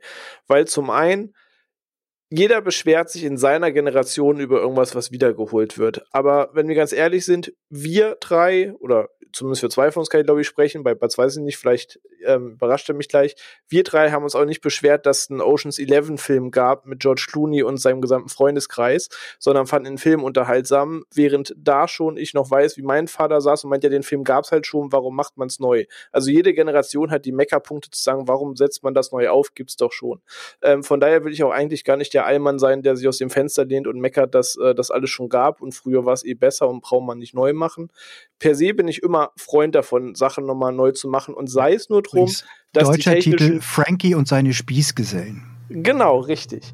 Ähm, und ist halt so gesehen schon der gleiche Film gewesen. Und Scarface hat man auch neu gemacht, wo alle das El Pacino-Ding fürs Original halten. Ist das auch Thing, ein ne? Remake. The Thing auch, genau, von Carpenter. Auch nicht äh, sein Original-Film gewesen. Auch ein Remake, das erfolgreich ist. Insomnia mit El Pacino und Robin Williams. Auch ein Remake, das erfolgreich war. Departed und 100 andere Ja, aber was, Beispiele. was eint denn diese Sachen? Sie eint, dass die Leute eine Prämisse genommen haben und was Cooles, Neues draus gemacht haben, weil man kann sich den The Thing von Howard Hawks angucken und man kann sich The Thing von Carpenter angucken und beides sind auf ihre Art und Weise Filme, die eine Idee, als wenn du beiden die Grundidee auf den Zettel geschrieben hast und dann hast du sie halt weggeschickt und gesagt, okay, kommt mir, kommt mir in einem Jahr mit einem neuen Film wieder. Klar, und, ähm, ne, gibt's auch. Und, zum Beispiel das, das, Infernal Affairs hätte es theoretisch keinen Departed gebraucht und trotzdem guckt man ihn und steht ein großer Name hinter, weil Scorsese es gemacht hat und mag man trotzdem, aber hätte man theoretisch nicht gebraucht, wenn man sich den Originalfilm anguckt. Aber klar, es gibt auch die Versionen, die es halt weiterführen. Und ich sage, per se bin ich da auch Freund von und sei es nur zu sagen, ich habe eine Idee, die es zwar schon vielleicht dreimal mal gab, aber technisch sich immer nicht so geil hat umsetzen lassen, wie es heute der Fall wäre. Jetzt mal als ein Beispiel die Planet der Affen Trilogie die so wie sie jetzt besteht, damals technisch einfach nicht möglich war umzusetzen und auch einen anderen Weg gegangen ist als die alten Filme oder ein Mad Max aber Fury auch scheiße Road. ist. Ich bin jetzt auch nicht der größte Freund von, aber sie gehen halt einen anderen Ansatz. Aber das Problem bei dieser Franchise-Resteverwertung ist halt, dass die Hit- und Missrate so riesig ist. So, also ich kann mich auch nicht so richtig freuen auf eine Ankündigung, weil auch so viel Scheiße mittendrin erscheint. Also keine Ahnung, ein Alien Covenant, ein Terminator Dark Fate, ein Barbershop, Jurassic World zwei Teile, das Mumie Remake. Also es erscheint da Indiana Jones 4, auch wenn er auch schon wieder ein paar Jahre her ist. Es erscheint halt auch einfach so viel Scheiße in dieser Resteverwertung, dass man sich nicht so richtig freuen kann.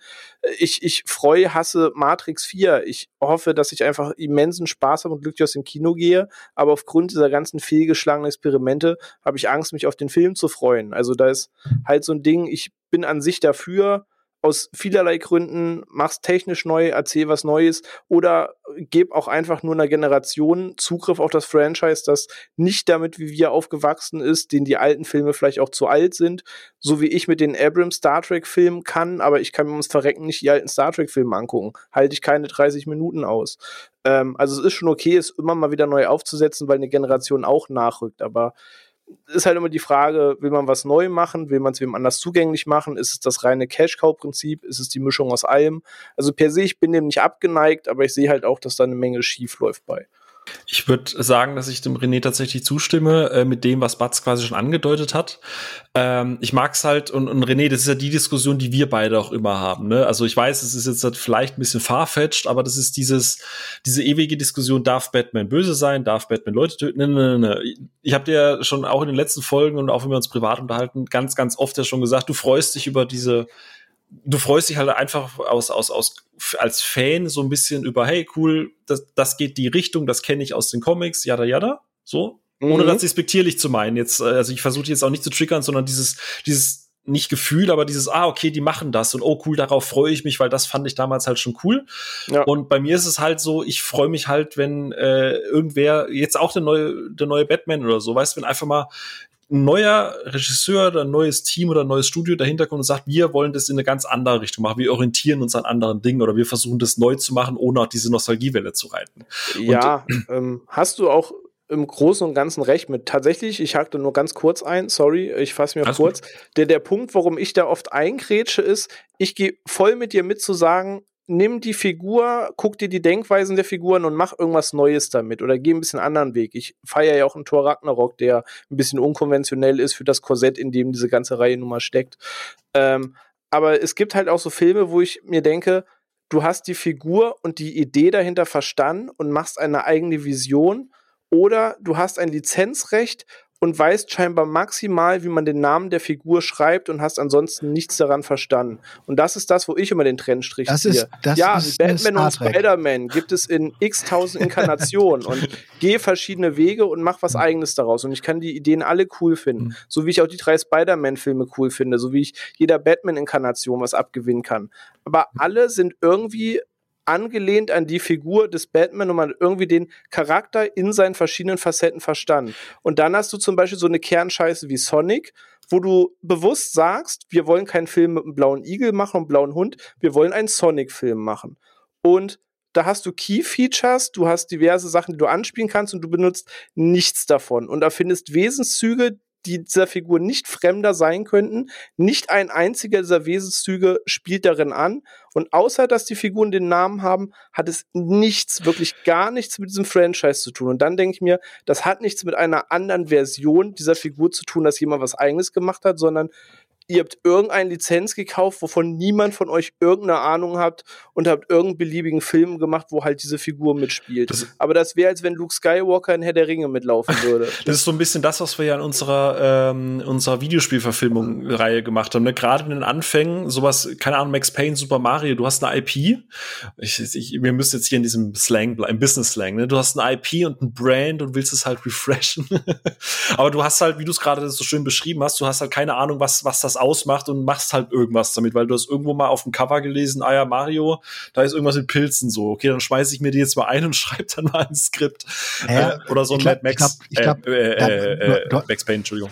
Du hast ja auch das Problem einfach, also gerade bei den, bei den Videogame-Verfilmungen hast du ja im Gegensatz zu, zu, zu vielleicht heutigen Games, hast du ja oft das Problem, dass das jetzt Sachen sind und gerade Nintendo-Zeug ist ja ähm, narrativ eine Katastrophe. Ja, also Fighting Games, es gibt ja, whatever. So, ne? Ja, also es gibt halt, du, es gibt halt nichts, was auch an, an auch bei Sonic, auch bei, bei, bei Mario, die haben halt jetzt keine Geschichte. Das ist jetzt nicht, dass du sagst irgendwie, wow, der, der hat einen ganz klar definierten Charakter, Mario. Man, jeder weiß genau, Mario würde so reagieren. Nein, Mario ist halt, rennt halt weg, weil seine blöde Prinzessin schon wieder von irgendeinem Typen entführt wurde und mit dem Typen im nächsten Spiel fährt er mit dem Typen aber zusammen Auto und alles ist super.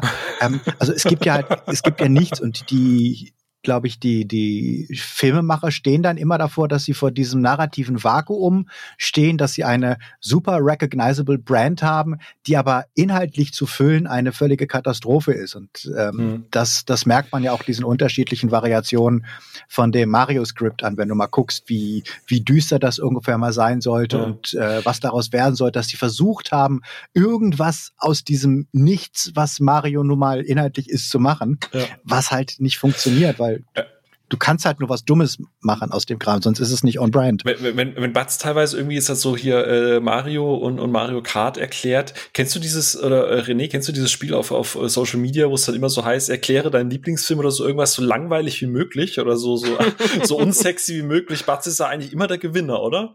Ja, äh, der, der, der Typ, der, der dem einen Typ seine Freundin klaut, fährt mit einem anderen Auto. so, ja, ganz ehrlich, spielt irgendjemand ever Mario Game, also selbst ein, ein, sag ich mal, das beste Mario Game, was ich gespielt habe, war halt Odyssey. Ähm, aber das spielst du auch nicht für die Geschichte. Nee, klar. D das ist richtig. Du spielst es für die Mechanik und mhm. wenn die Mechanik gut ist, dann ist die Geschichte auch egal. Mhm. Aber ähm, bei einem Uncharted wäre es eine Katastrophe, wenn sie die Figur charakterlich versauern würden, weil äh, Nathan Drake eine sehr klar definierte äh, Persönlichkeit ist. Da würde ich jetzt sagen, absolut weißt du, bei, bei, als sie bei, bei ähm, Resident Evil damals gesagt haben, ja, aber das ist ja gar nicht wie die Games, habe ich es nicht so richtig verstanden, weil ich dachte, aber die Games sind auch ganz schön scheiße erzählt. Und also die Dialoge in den Games, wenn du dir das wirklich mal anguckst, und ich habe noch die, die ersten PC-Versionen von, von Resident Evil gespielt, das war ganz scheiße. Also das hatte ganz furchtbare Dialoge. René, was macht das mit dir gerade? Ich, ich höre einfach stillschweigend zu. ich nehme das so auf. Hast du so ein ähm, Stressband, also, so ein Gummiband gespannt? Also, also, also bei, also ich, also ich meine, ich mag, ich mochte ja dann ab, äh, ich mochte ja Teil 4 wirklich sehr gerne. Das war das erste, was ich komplett durchgespielt habe. Ähm, auf, auf der Wii damals. Ähm, das ist schon spannend und es macht auch Spaß zu spielen, aber es, ich könnte dir nicht sagen, was ist das? Leon Kennedy ist der Haupt, Hauptfigur, glaube ich. Ich weiß es nicht genau, wer, wer jetzt der. wer jetzt Leon der, in Teil 4, ja. Erste Resident ja. Evil, das ich durchgespielt habe. Ich, was, ich wüsste nicht, ich wüsste nicht, was, ich wüsste nicht, was die Personality von Leon Kennedy ist, ganz ehrlich. Also außer, ich könnte dir sagen, ja, ist, glaube ich, so ein blondhaariger Dude aber ich wüsste nicht, was die verkackte Personality von Leon Kennedy ist. Deswegen denke ich auch so bei Filmen, die ihn darstellen, ja, natürlich spielen sie ihn so als äh, hölzernes Muppet, weil er halt auch keine wirkliche Personality hat, sondern er ist halt so ein Dude, der halt ein widerwilliges Mädchen durch die Gegend schleppt und halt zwischendurch gegen Leute äh, kämpft, deren Schlangen aus dem Kopf kommen. Aber wo es Leute, deren Schlangen und Excel-Tabellen aus dem Kopf kommen, noch äh, die Frage nochmal zu dir rübergleitet und äh, Batz, wie gesagt, nur nur mal, was du von der Idee an sich hältst. René hat jetzt gerade schon gesagt, dass er dem Ganzen generell nicht abge äh, abgeneigt ist. Wie findest du es per se, wenn jetzt irgendwie gesagt wird, okay, hey, Franchise, whatever, kriegt ein Reboot, Remake, Refresh, Fortsetzung, was auch immer, wenn die irgendwie sagen, die machen damit noch was, kriegst du sofort immer einen Schreikrampf oder bist du auch erstmal, dass du sagst, okay, per se erstmal okay? Äh, schwierig, weil es natürlich auf der einen Seite bin ich der Sucker, der immer noch in Sequels reinrennt von Sachen, die ich ähm, mag oder von denen ich einen Teil zumindest mochte. Und ich, ich habe halt jeden äh, Terminator-Teil gesehen, ich habe jeden Alien-Teil gesehen, obwohl. Weil man halt, hofft, dass es wieder besser wird, oder?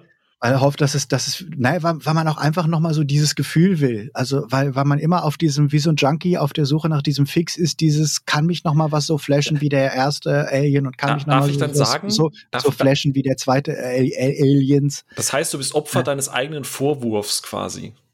Das, ich bin natürlich, ich bin natürlich da auch nicht nicht äh, gegen gefeit, absolut nicht. Ähm, gleichzeitig kriege ich halt ähm, heutzutage, also ich, ich glaube, ich war vor 20 Jahren noch lange nicht so genervt davon. Da war das halt auch schon, oh, sie haben jetzt ein Remake gemacht und oh, gucken, ob das gut wird. Es ging dann, glaube ich, wirklich so in den, in den Nullerjahren los, wo ich halt, wo auch diese ganze Remake-Flut von den ganzen ähm, Horrorfilmen kam, die halt alle scheiße waren. Also bis auf ähm, The Hills Have Eyes fällt mir jetzt, glaube ich, spontan kein, kein Horror-Remake ein, was auch nur ansatzweise, äh, die, ja, vielleicht noch Dawn of the Dead, das, okay, das, das Dawn of the Dead-Ding war auch noch okay, aber halt diese ganzen ähm, Platinum Dunes Remakes, die, die da von, von ähm, war das sogar Zack Snyder oder nee, war das, nee, nee Michael Bay, das war Michael, Bay. Michael Bay, ja. Das also Texas Chainsaw Massacre ja, Ding genau. Nightmare on Elm Street kam ja auch in den oh Nullerjahren, oh Neuauflage, ja. ne, Ende der Nuller kam Freitag der 13., genau. Ja. Und, ja, und Halloween, also diese ganze, diese ganzen mega lieblosen, Ring. wirklich am Reißbrett, ja, ja. gemachten, gemachten äh, Remakes, die halt scheiße waren und das war halt so und, und weiß ich nicht, es hat, es ist so ein bisschen wie auch mit, mit Zombie-Filmen. Ähm, ich war jahrelang, waren Zombie-Filme diese verbotenen Filme, hatte ich auch erzählt, so dieses, das war Schmuddel und, uh, das, das durfte man irgendwie nicht gucken. Und dann, dann kam so die Szene, die Zeit, als es so langsam rehabilitiert wurde und man auch in Deutschland gemerkt hat, uh, da steckt ja vielleicht doch ein bisschen mehr dahinter. Und dann habe ich mich total gefreut, als halt das Dawn of the Dead Remake kam, als Shaun of the Dead kam und als, als, äh, ähm, dann äh, auch noch ein paar andere Zombie-Filme kamen und dann kamen halt plötzlich nur noch Zombie-Filme. Und dann konntest du halt wirklich, jeder dritte Film, der rauskam, war ein fucking Zombie-Film. Und dann kam halt äh, ähm, The Walking Dead und haben das und, noch zehn andere Zombie-Serien und haben das halt so totgeritten, dass ich mittlerweile denke, ey, ich will in meinem Leben eigentlich keinen Zombie-Film mehr sehen, weil ich nicht glaube, dass, dass, dass, dass irgendjemand dem Genre noch irgendetwas hinzufügen kann, was auch nur annähernd irgendwie unterhaltsam. Natürlich ja. gibt es immer mal wieder so einen Film, wo du denkst, der ist ganz nett. Aber so im Großen und Ganzen habe ich keinerlei Excitement mehr für für, für Zombie-Filme. Aber, halt aber ich so finde, diese, diese, über, diese so, Übersättigung ist ja nochmal so ein Thema. Fast. Ja, ich habe den Hype nicht erlebt, aber ich weiß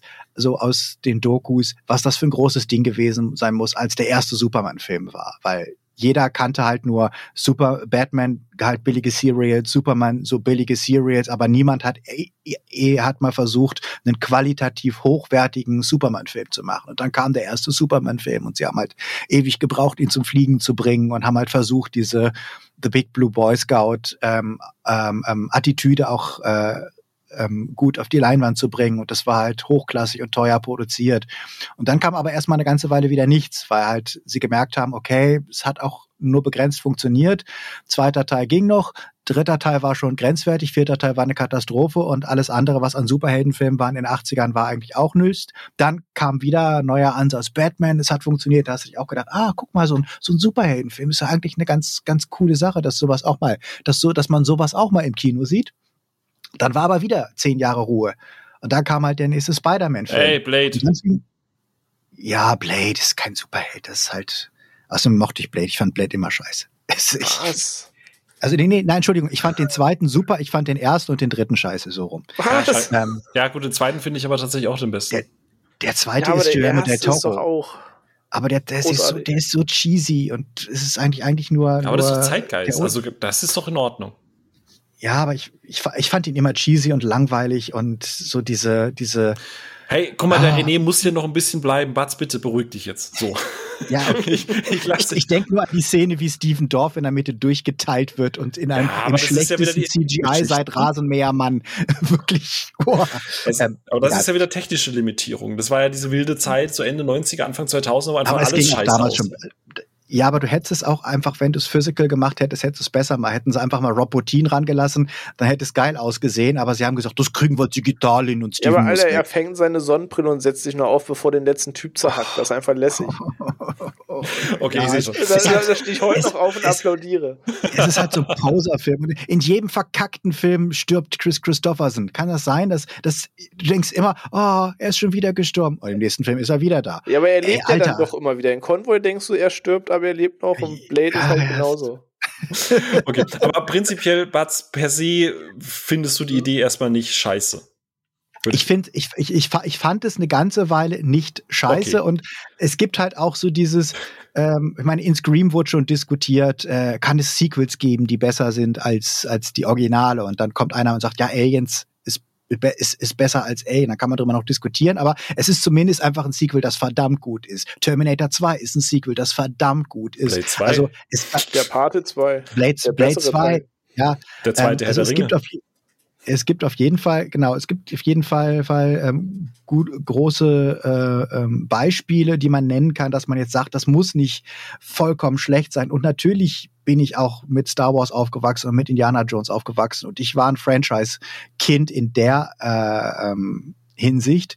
Aber dann kam halt so die Nullerjahre und da kam halt irgendwann nur noch das. Und das, das, das, das okay. ich hatte ja auch äh, gesagt, lass uns doch mal auf die Top-Filme des der jeweiligen Jahre ja. gucken. Können wir auch gleich noch machen. Genau. Und da wird, wird sich dann zeigen, warum ich es vielleicht auch so einfach so, so ätzend finde mittlerweile. Ich wollte nämlich gerade sagen, gehen wir, gehen wir mal so ein bisschen rüber, äh, weil es ist ja noch mal ein ganz eigenes Thema. Das ist ja auch bei Videospielen Remakes, Reboots, Fortsetzungen, Soft Remakes, dann Redcons hier und bla bla bla. Das ist ja alles noch mal ein ganz eigenes Fass. So, das haben wir ja schon im Halloween, ne, René, im, im ganz kleinen Rahmen versucht, irgendwie auch so aufzufangen, dass das noch zählt, ja. dass es kann und das nicht mehr.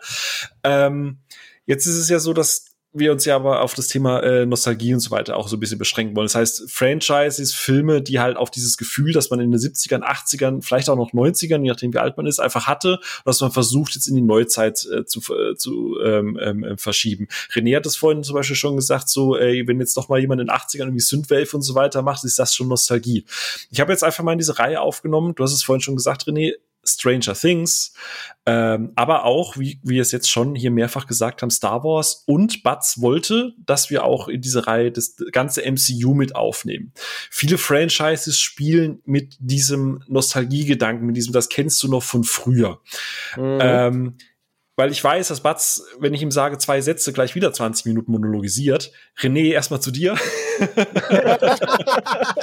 Schon feiert. So, ähm, was, was ist für dich so ein bisschen, jetzt bist du ja Fan von diesen Franchises, aber siehst ja. du da auch so ein bisschen aktuell vielleicht, oder ist dir das auch ähnlich wie vielleicht Batz aufgefallen, bevor ich euch gleich beim MCU aufeinander hetze, aber ist dir das so ein bisschen aufgefallen, dass dich das nervt? Siehst du da so eine Gefahr daran, dass man mittlerweile zu sehr sich auf dieses, dieses, ah, guck mal, 80s, oh cool, guck mal, die ganzen Leute äh, verlassen mhm. sich da drauf? Kannst, fühlst du das? Siehst du da eine Gefahr dran? Ja, auf jeden Fall sehe ich die, aber vielleicht aus ein bisschen anderen Gründen. Also ich finde es nicht verkehrt, dass man das macht und ich kann schon vorwegnehmen, so, dass ich Stranger Things zum Beispiel ganz gerne mag. Ja, jetzt kann es auch langsam dann zum Ende kommen, aber gerade die erste Staffel hat mich damals aus eben jenen Gründen halt voll abgeholt, weil es eben plakativ, aber charmant eingebaut war. Mein Kernproblem ist nicht, dass es das gibt. Ähm, und wie Bud sagt, früher gab es das und dann gab es wieder lange Zeit nichts und dann war es statt 80s, 90s und ne, dann gab es einen Donnie Darko, der versucht hat, irgendwie was zu referenzieren, was erst zehn Jahre her war. Das ist schon okay, dass es das gibt und das gab es auch immer.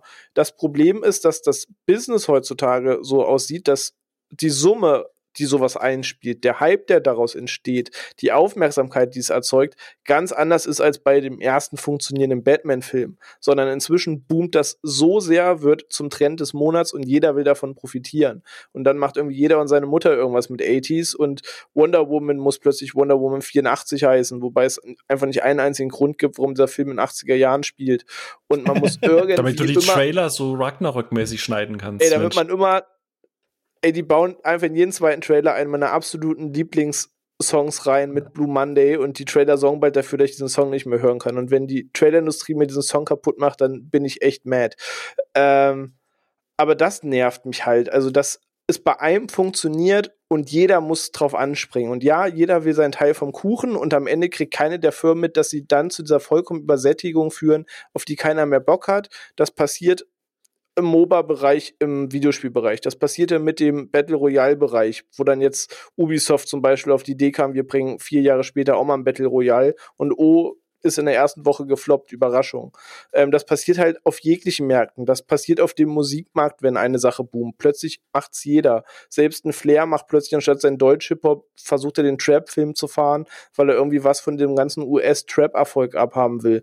Und das ist eigentlich das, was mir massiv auf die Nerven geht, dass nicht ein, zwei Player diesen Stiefel durchziehen dürfen und einfach gut darin sind und halt damit ihr Geld verdienen, sondern dass sofort jeder darauf umschwenkt und ich es dann nicht mehr sehen kann. Batz hat es vorhin genannt und wir hatten es auch bei der Zombie-Folge. Exakt das ist es, dass ich riesen Zombie-Fan war. Ich dachte, es könnte mich gar nicht übersättigen. Und spätestens ab Walking Dead konnte ich von mir selbst bei Toys R Us einen scheiß Zombie-Strohhalm kaufen. Und da war einfach der Punkt erreicht, ich dachte, okay, Toys R Us noch? Äh, da gab es dann noch, ja, okay. zumindest hier bei uns.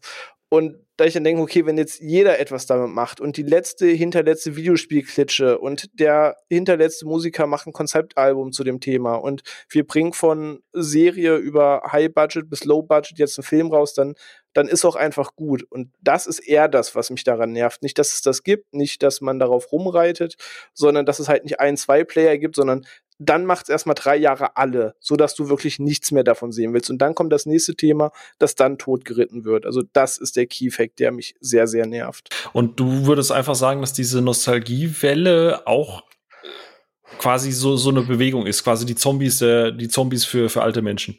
Ja, auf jeden Fall. Also man hat jetzt, die 80s dominieren da gerade am krassesten. Man hat das mit den 90s noch ein paar Mal versucht, aber ich glaube, niemand weiß ganz, wie er die 90s persiflieren soll, weil sie merken, irgendwie ein Walkman und irgendwie ein Schnuller am Rucksack ist einfach nicht alles, um das Feeling rüberzubringen oder eine Videothek irgendwo hinzustellen. So, da fehlt denen noch so der Kniff zu sagen, was sind die 90s? Ähm, deswegen bei den 80s ist das noch einfacher, weil es bunter und plakativer. Ähm, aber ja, ich sage, ich bin da eigentlich fein mit, aber dass dann halt alles sich drauf stürzt, ist halt Abfuck. Ja, also ich glaube, das beste Beispiel, das du echt gebracht hast, ist dieser Wonder Woman 84 Trailer.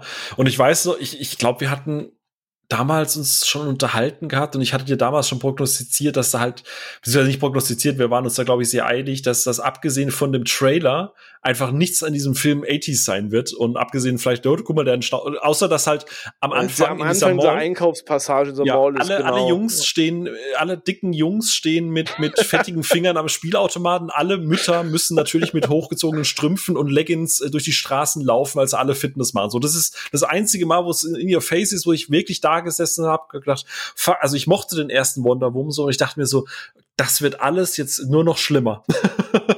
Es hat gar keinen Sinn gemacht, also gar keinen Grund, das auch so krass zu vermarkten, weil ich finde, Ragnarök genau. zum Beispiel war das deutlich besser, weil das den Vibe und so weiter halt auch mitgenommen hat und dem noch ein bisschen was hinzugefügt hat. Dieses, diese, die, diese Vibes von damals, aber halt dann doch eher in einer zukünftigen Parallelwelt. So, das, ich finde, das war ein Mehrwert. Ja, richtig. So mit dem, was was Batz da ja auch vorhin gesagt hat, so dieses, ich fand, das war jetzt nicht parasitär. So äh, zu, äh, zusätzlich, dass ich halt Tiger bei Tittys Inszenierungsstil äh, äh, einfach super super gerne mochte. Aber ähm, stimme ich halt zu. Wie gesagt, ich, ich hätte halt vorhin einfach noch Jungle Cruise mit dazu genommen, weil im Endeffekt ist Jungle Cruise und das, da gibt's ja auch, das muss ich, Batz wird sich jetzt wahrscheinlich innerlich ein, ein, ein Ab, abkichern. Aber äh, es gibt ja haufenweise Videos, die einfach die Parallelen zeigen, wie äh, Jungle Cruise halt wirklich eins zu eins das gleiche ist wie, wie äh, der erste Fluch der Karibik. So, also einfach von der Struktur, vom Aufbau, von der Aktaufteilung mhm. und so weiter und so fort. Äh, ich meine, gut, es basiert halt auch auf so einem Disney-Ride, aber nichts davon hat halt irgendwie für mich geklickt. Du wolltest halt dieses Dschungelabenteuer so machen und dieses Gefühl nochmal, ich meine, ich glaube, Batz, ich, Entschuldigung, ich hoffe, ich hoffe, wir sind uns einig, aber der erste Pirates of the Caribbean ist schon, schon nice, oder? Das ist Gold wert, der Film. Der ist super, ja. Ja, super, genau. Aber man hat das halt versucht, nochmal zu rekreieren. Also, so, so, also für mich so. Und das, deswegen fand ich halt Jungle Cruise halt ganz, ganz schlimm, weil er versucht hat, irgendwas Altes zu nehmen oder und, und es irgendwie in dieses, alles, was ich halt in den heutigen Abenteuerfilmen hasse, ne? So Leute rennen nur noch vom Greenscreen umher und verkaufen mir das dann als irgendwie scheiß Abenteuer. so. Du musst ja noch nicht mal das Rad neu erfinden, du kannst auch einfach National Treasure mit Nicolas Cage haben. Der rennt auch nur durch eine Stadt und trotzdem ist es aufregend. Ey, geile Filme. Ja, so, und, und das nervt, ja, das nervt mich vor allem, ich meine, sie haben ja wirklich eins zu eins das Drehbuch von, von, vom ersten ähm, Pirates übernommen. Ja, also genau. bei, bei, Jungle, bei Jungle Cruise ist ja wirklich wie, ja, wir haben ja wie so ein, so ein so, wir haben irgendwie verwunschenes Gold und das kann irgendwie die Leute wieder und das ist so ein Fluch und du denkst so, ey, das ist nicht euer Scheiß Ernst gerade. Also abgesehen von, von allem anderen und von der äh, progressiven Darstellung von Homosexualität im Film, also auch was war alles, es war alles total furchtbar in diesem, diesem Film. Ähm, äh, aber aber äh, es war halt echt, ich habe halt echt da gesessen und gedacht, das kann nicht sein, dass ihr komplett den Plot da euch irgendwie wie abgeguckt habt. Hat ja also bei Lone Ninja schon funktioniert. Oh, was? Wo, wo, wobei ich den durchaus gucken kann manchmal. Jetzt nicht mehr mit Arnie Hammer, ist ein bisschen schwieriger geworden, aber ähm, den fand ich damals ganz okay. Also ich habe den nicht so gehatet wie irgendwie alle. Aber naja. Batz, wie sieht's denn bei äh, dir aus? Ich, ich, ich, wie, du meinst, äh, Lone Ranger, der ja. hat doch, der hat doch eine der besten Action-Szenen der, der ähm, Zehnerjahre am Ende, würde ich sagen. Ja, ja, ich finde, ich, ich, also die hier zur Wilhelm Tell Overtüre choreografiert, das ist doch tatsächlich eine der, der originellsten und fantasievollsten Action-Set-Pieces, die ich in den Zehnerjahren im Kino gesehen habe. Ja, wie gerade gesagt, also ich, ich mochte den tatsächlich damals auch gerne. Ich bin dann rausgekommen und habe dann irgendwie gelesen, dass man den eigentlich hassen muss. Und ich dachte so, äh, okay, shit, habe ich irgendwas fand, nicht mitbekommen? Fand, fand, fand, ich auch überhaupt nicht. Also ich, es war halt dumm, sage ich mal, eine IP zu nehmen, die so tot war, dass sie wirklich schon nicht mehr gut war. Also da hätte man echt mal, als, als sie die aus, als sie die rausgenommen haben und gesagt mal, hier riech mal, ist es noch gut, da bin ich so, ey, komm, da ist, da ist aber schon dick, da ist schon Dickschimmel. Nicht mal mein, nicht mal mein Opa erinnert sich noch an, an, an Hayo Silva. Also. Oh nein, aber ich meinte tatsächlich eher äh, zu dem, was, was, was René und, und ich jetzt auch eben gerade gesagt haben mit, ähm, du hast ja auch gesagt bei dieser Nostalgie-Geschichte, wo du halt auch diese Gefahr fürs Kino siehst, da, da gehört für dich in diese Reihe auch das MCU mit dazu. Und das ist halt so ein Punkt, wo ich jetzt halt gespannt bin, warum du das quasi da auch mit als warum du das auch in die Nostalgie-Schiene mit reinbringen würdest. So. Und ich pack, pass, äh, pass jetzt mal auf, dass der René nicht, nicht gleich ins Schienbein beißt. Ey, ich bin selber gespannt, weil es ist ja nichts aus den 80ern, was man jetzt irgendwie wiederholt oder so, sondern es ist einfach ein fortlaufendes Franchise, aber ich bin gespannt. Ähm, naja, für, für mich ist es einfach, weil halt viele Kids halt damit auch mit den Comics aufgewachsen sind, dass man halt das, dass man halt so dieses, dieses Gefühl von, oh, als ich das erste Mal Superman Comics, als ich das erste Mal zu meiner Zeit noch die Spinne Comics äh, gelesen habe, als ich das erste Mal, gut, Iron Man war hier nie so ein, so ein, so ein großes Ding, aber äh, Hulk, äh, man ist mit der, man ist mit der, mit der Fernsehserie in den 90er Jahren lief die, glaube ich, auf RTL rauf und runter, ähm, ist man da halt damit aufgewachsen, dass man halt ähm, ähm, Bill Bixby und äh, Lou Ferrigno abwechselnd immer irgendwie als, als Hulk gesehen hat. Das sind halt schon Sachen, die, die man aus der Kindheit mitgenommen hat und der, die dann eben ähm, dass diese Brand Awareness, die ähm, als Kind erzeugt wurde, dann jetzt fürs Kino ähm, neu getriggert wurde. Bei X-Men würde ich in Deutschland sogar sagen, gar nicht mal so, weil das in Deutschland nie so eine große Nummer war. Bei Spider-Man, ähm, bei Superman, bei Batman und ähm, beim Hulk auf jeden Fall. Deswegen war es ja auch so eine der ersten Sachen, die sie ähm, verfilmt haben ich glaube, der, der erste Hulk-Film von Ang Lee, der war ja sogar vor, der war ja sogar vor dem äh, MCU. Ähm, mhm, und war kurz vor dem Start, ja. Weil, weil halt das mit die bekannteste Figur war, weil sie halt wussten, okay, äh, die haben ja bis, glaube ich, in die 90er Jahre haben sie noch Hulk-TV-Filme gedreht, basierend auf der alten Fernsehserie, weil das halt äh, die, glaube ich, glaube ich, 78 gestartet ist und bis 81 oder so ging. Und dann haben sie halt immer so TV-Specials ähm, gedreht.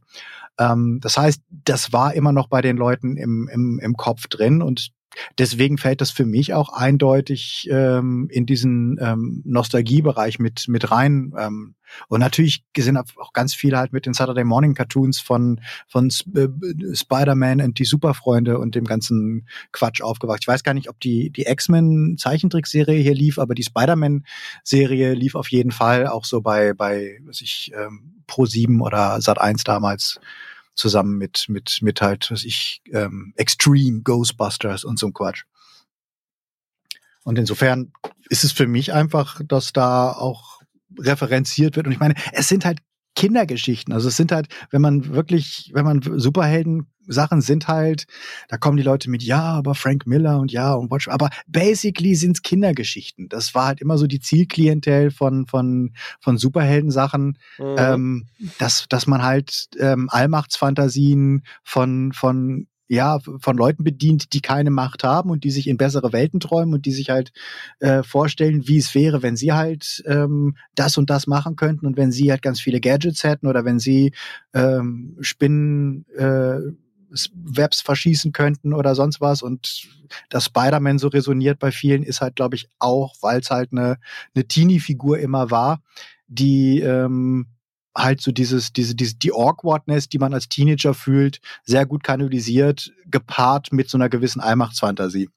Und deswegen würde ich das MCU halt ganz, ganz klar damit reinschießen, weil ich glaube, irgendwie ist auch, sind auch alle Leute vor dem MCU mit den Figuren, ähm, klar, nicht jeder wird in Deutschland Black Widow und also halt so die, die, die dann dazu nachkamen, aber die, die, die grundsätzlichen Figuren und die, die, ähm, das Konzept MCU ähm, ist auch jedem irgendwie bekannt gewesen, bevor die Filme kamen, oder nicht?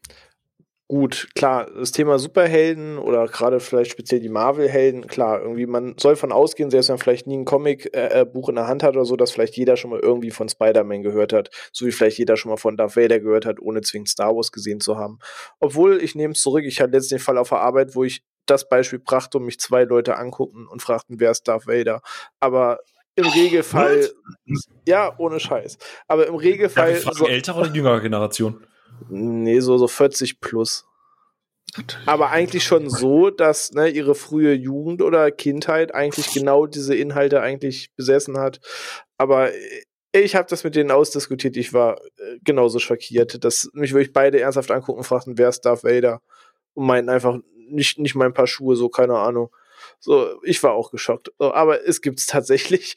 Ähm, aber ja, klar, bei den Superhelden hast du per se recht und das Konzept gab es schon, ja. Aber mit den Superhelden-Sachen war das ein bisschen wie mit diesen frühen Videofilm, äh, äh, Videospielverfilmungen, dass du gesehen hast, man versucht das irgendwie, aber es war halt alles irgendwie scheiße und es war halt alles nicht cool und die frühen X-Men-Filme, das ist alles Morgs und diese TV-Serien, nee, das. Äh, äh, äh, äh, komm, also der, der, der erste X-Men-Film war doch, war nee, doch einer. Krütze. Also den zweiten gebe ich denen, aber ansonsten ganz große Krütze. Mm. Aber ich, also X-Men generell heikles Thema, aber. Aber nee, nee. Aber irgendwann kam halt so die Welle, als sie gemerkt haben, so, das klappt in gut.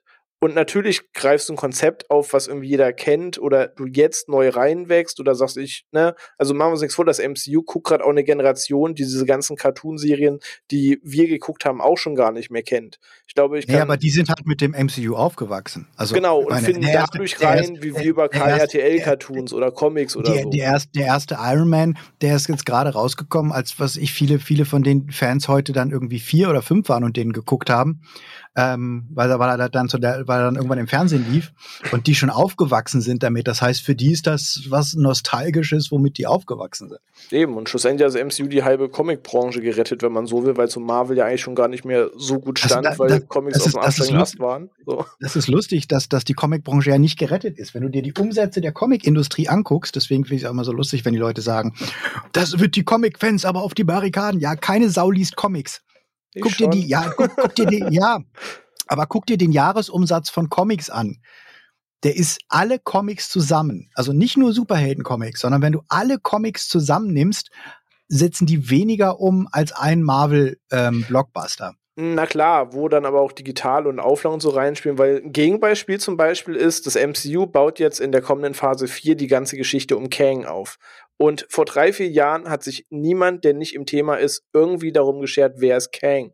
Wenn man jetzt auf Panini Shop guckt, was der deutsche Online-Comic-Vertrieb nun mal ist, du wirst gerade kein Comic finden mit Kang. Die ganzen Dynastie-Sachen, die 2017er Neuauflage, die 2005 Young Avengers Auflage, die einer der populärsten Comics ist, ausverkauft. Restlos ausverkauft. Nahezu deutschlandweit. Die Eternals-Sachen auch. Also, ja, aber in was für ja, Auflagen? Guck doch das mal, ist die mal, Frage, was, wie weit eben, wird also es guck, produziert. Guck doch, aber guck doch mal, was es für Auflagen von dem ganzen Kram gibt. Das sind doch wirklich, das ist ein Bruchteil der Auflagen, ähm, die's, die's, die, von, die es auch in Deutschland an Kinozuschauern hat. Das heißt, äh, das, deswegen sage ich auch immer so, ey, Leute, dass das dieses Aufregen mit, dass das nicht ähm, der Vorlage gerecht wird, das wird viel. Der, aber die ganzen Leute, die Marvel-Fans sind, die kennen die Scheiße wirklich aus dem Kino und jetzt aus den Scheiß-Serien, aber die kennen es nicht aus den Comics. Und alles, was sie über die Comics wissen, sind Journalisten, die, wie ich das auch mache, in die Marvelpedia gehen und äh, was rausschreiben und sagen, ja, das hat eine reiche Geschichte, das ist bla bla blub, das ist 1963 ist die Figur eingeführt worden, dann ist sie von bla bla blub irgendwie 1980 rebootet worden in der ganz einflussreichen Serie Dödel Dödel Döm. Dann gibt's die Paralleluniversumsfigur Schlammig tot ähm, und kein einziger von den Leuten wird das gelesen haben und kein einziger wird das irgendwie sich damit beschäftigt haben und das ist das Wissen, was die Leute von den Comics irgendwie haben. Ja, hier sitzt halt dummerweise einfach das Einhorn. Ich bin der eine Typ, der die ganzen Comics liest und immer die Krise kriege, wenn Leute drüber schreiben, die so tun, als hätten sie es gelesen und mir denke, ach, nee, hast du nicht. Ähm, und dann immer am liebsten ihre Artikel sezieren würde und sagen würde, nein, das ist falsch, weil und genau in dem Moment hast du einen Gedankensprung, weil.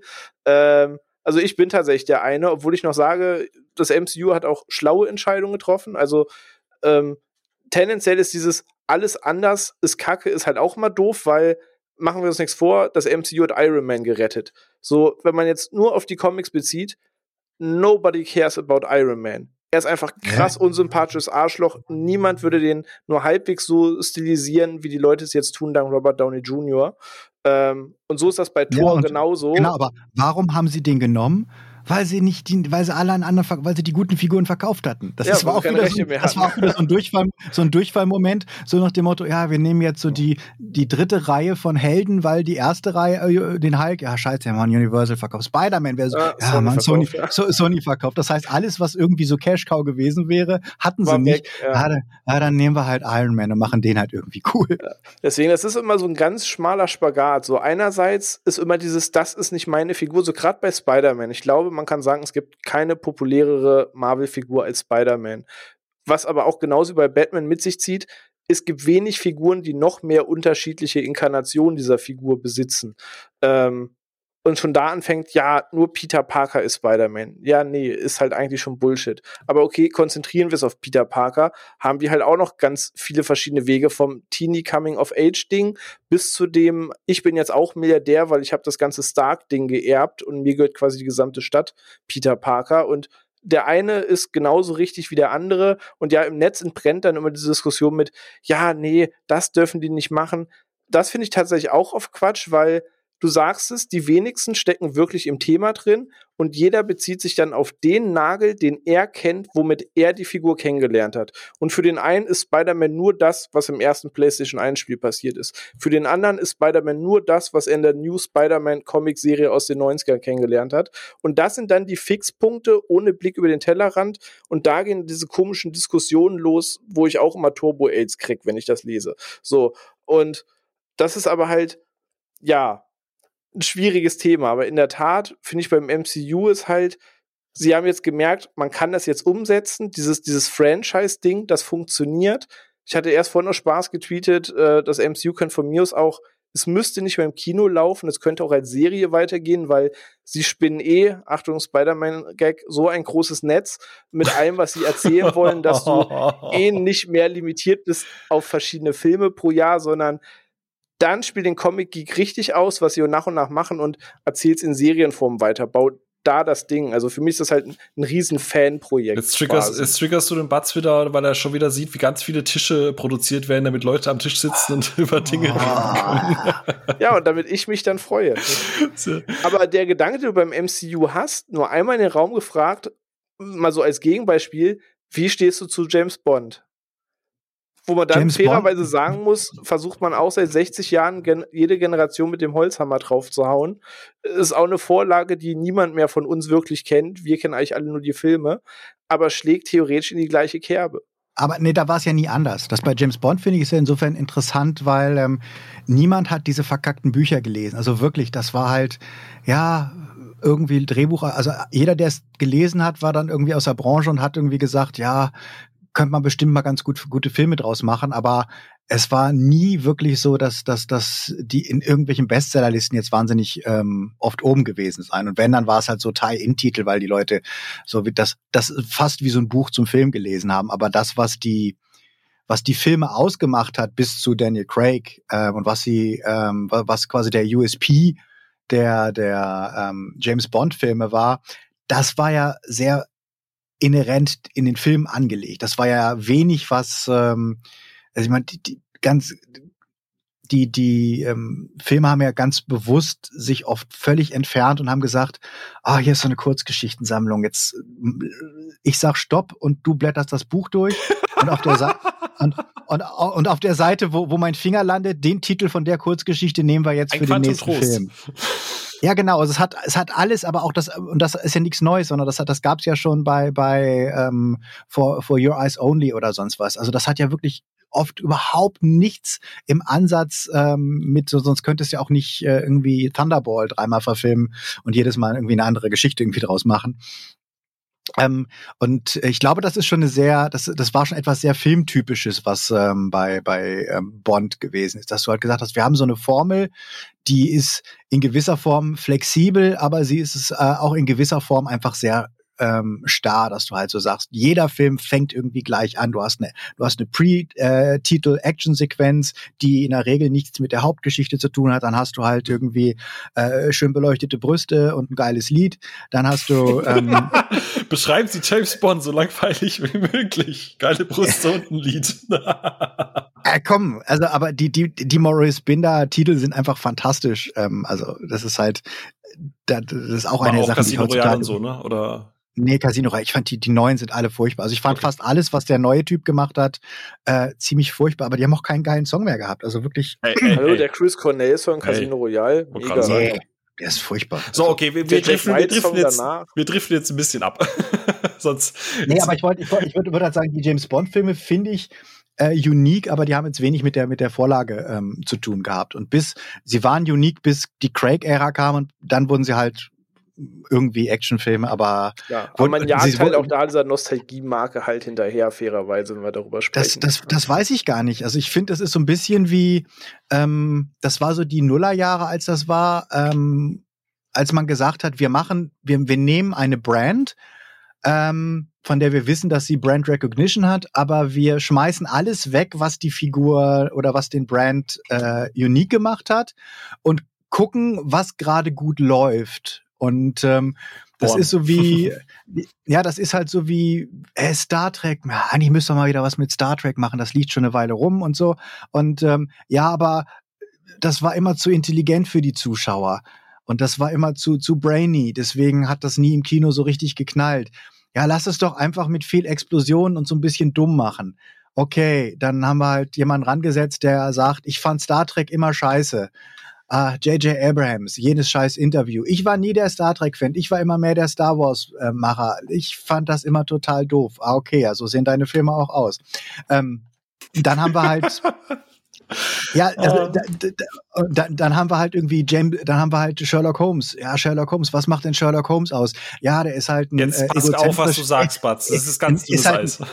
ist halt ein ego, egozentrischer, aber super smarter Charakter, der ähm, ähm, äh, seine Köpfe, also der, der, der dafür bekannt ist, dass er ähm, Intellekt ähm, über Action stellt. Was machen wir? Wir machen Robert Downey Jr., der on paper only ähm, Sherlock Holmes ist, aber eigentlich nichts mit, mit, mit der Sherlock Holmes Figur zu tun hat. So, und machen halt die so ein, heutige Folge so Ruhe im Saal. Vielen herzlichen Dank. Machen halt so einen unterhaltsam, aber relativ generic äh, äh, Actionfilm daraus, wo die Hauptfigur halt zufälligerweise Sherlock Holmes heißt und äh, von der furchtbaren Fernsehserie will ich gar nicht reden. Alter, die Cumberbatch-Serie ähm, ist super. Kein Wort hier weiter. Dies, dies, ich, gibt ein super Video von, von H. Bomber Guy. Ähm, Sherlock is crap and this is why. Anderthalb anderthalb Stunden lohnt sich anzugucken.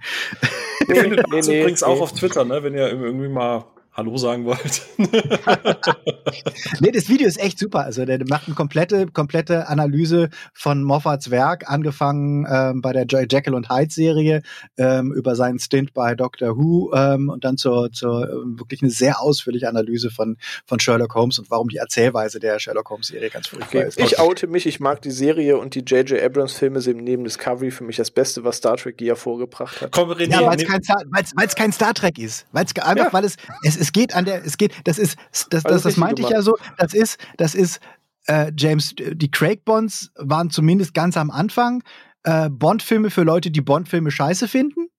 Ähm, und J.J. Ähm, Abrams Star Trek ist Star Trek für Leute, die Star Trek immer schon scheiße fanden.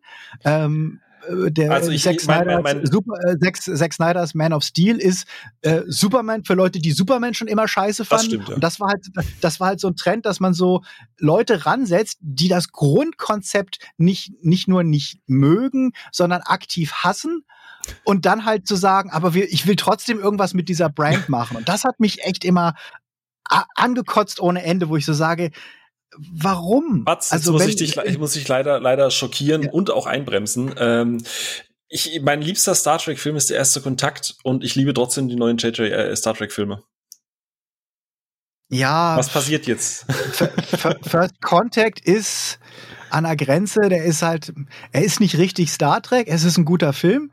Es ist nicht richtig Star Trek, weil er halt inhaltlich nichts, also er ist halt, ist halt, also er, er ist halt deswegen unterhaltsam, weil du die Figuren, weil du, sag ich mal, den Bonus hast, dass du die Tiefe der Figuren aus der Serie mitnimmst. Das heißt, er muss sich nicht äh, dran abarbeiten, die Figuren tief zu machen, weil sieben Staffeln es geschafft haben, diese Figuren mit einer unglaublichen Tiefe auszustatten. Den Bonus nimmt er mit rein und deswegen funktioniert der ganze Film, ähm, der für sich alleine nicht funktionieren würde, weil da wüsstest du auch gar nicht, wenn du nicht die ganze Locutus of Borg Story in der Fernsehserie äh, gehabt hättest, wüsstest du nicht, was soll denn überhaupt dieser ganze First Contact Quatsch da. Okay, gut. Bevor wir jetzt zu sehr in Star Trek Talk. Das war das irgendwie, the, the, the line must be drawn here. Genau.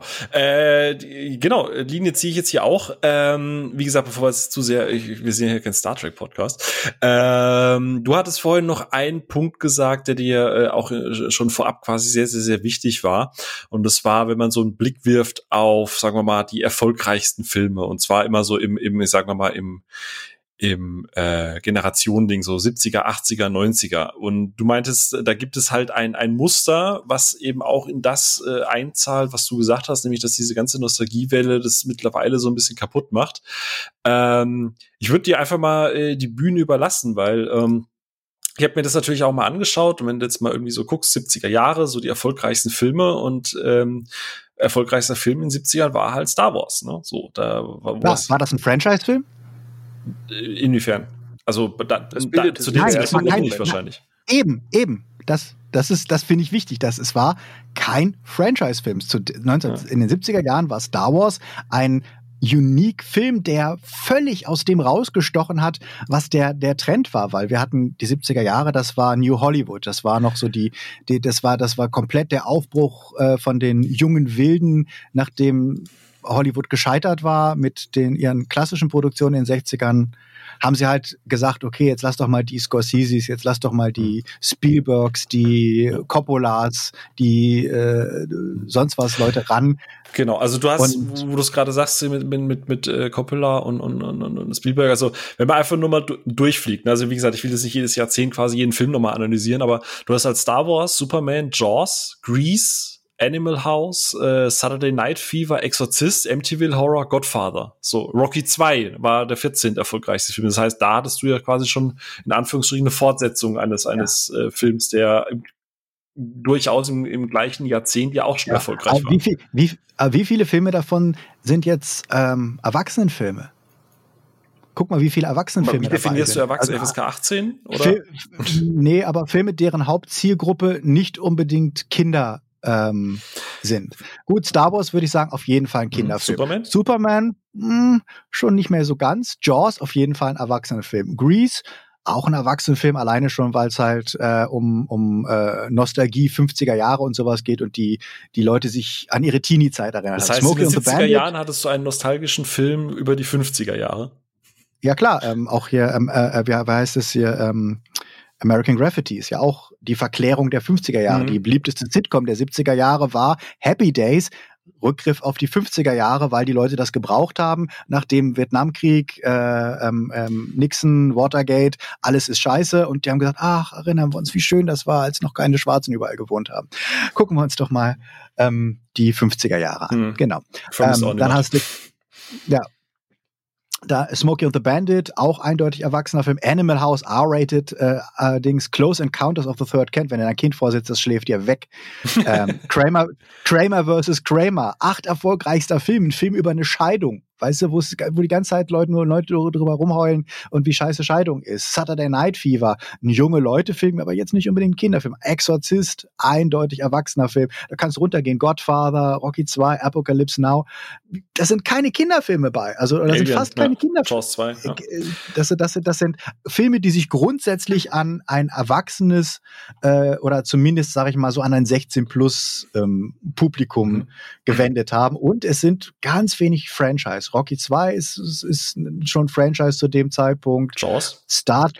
Aber es gab auch noch nicht so ganz diesen äh, A Kinderkino und B Franchise Gedanken, wie es ihn halt heute gibt mit dem ganzen Marketing, das dahinter steckt. Das, also naja, gut, es gab, halt die, die Planet der, es gab die Planet der Affen Reihe, ähm, die hat auch schon bis zum bis ad infinitum. Es gab in den, wenn du dir die die ähm, wie hießen die Carry-on-Filme anguckst in den äh, ähm, 60er und äh, bis in die 70er Jahre, also die hießen auf Deutsch immer ist ja irre.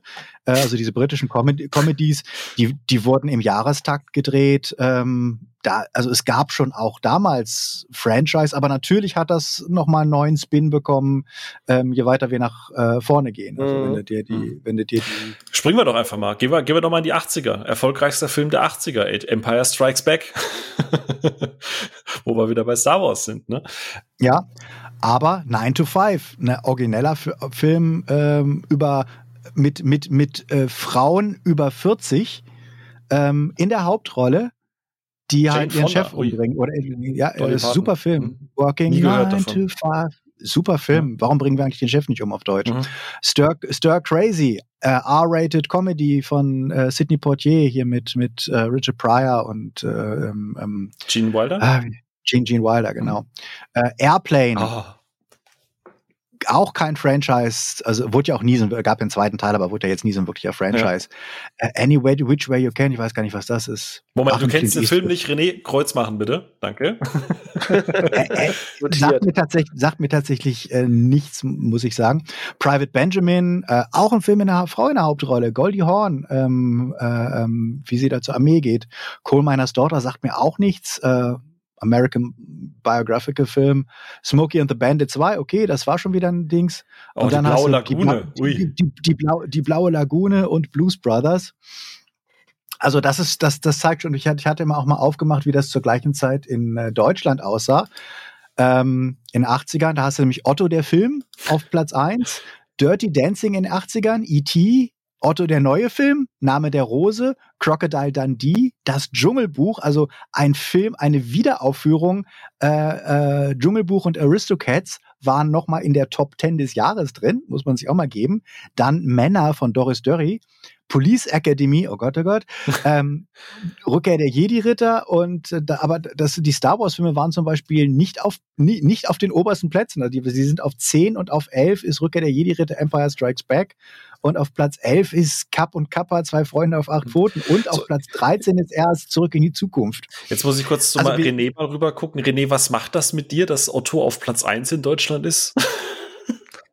Ganz schwierig. Das ist ja so das Sinnbild, wie es auch heute irgendwie dieser, wie heißt dieser Scheißfilm mit Elias Mbarek, mit dem er so erfolgreich wurde. Fuck you, Goethe. Danke. Ähm, bis heute kein Teil von geguckt, werde ich auch nicht äh, ändern.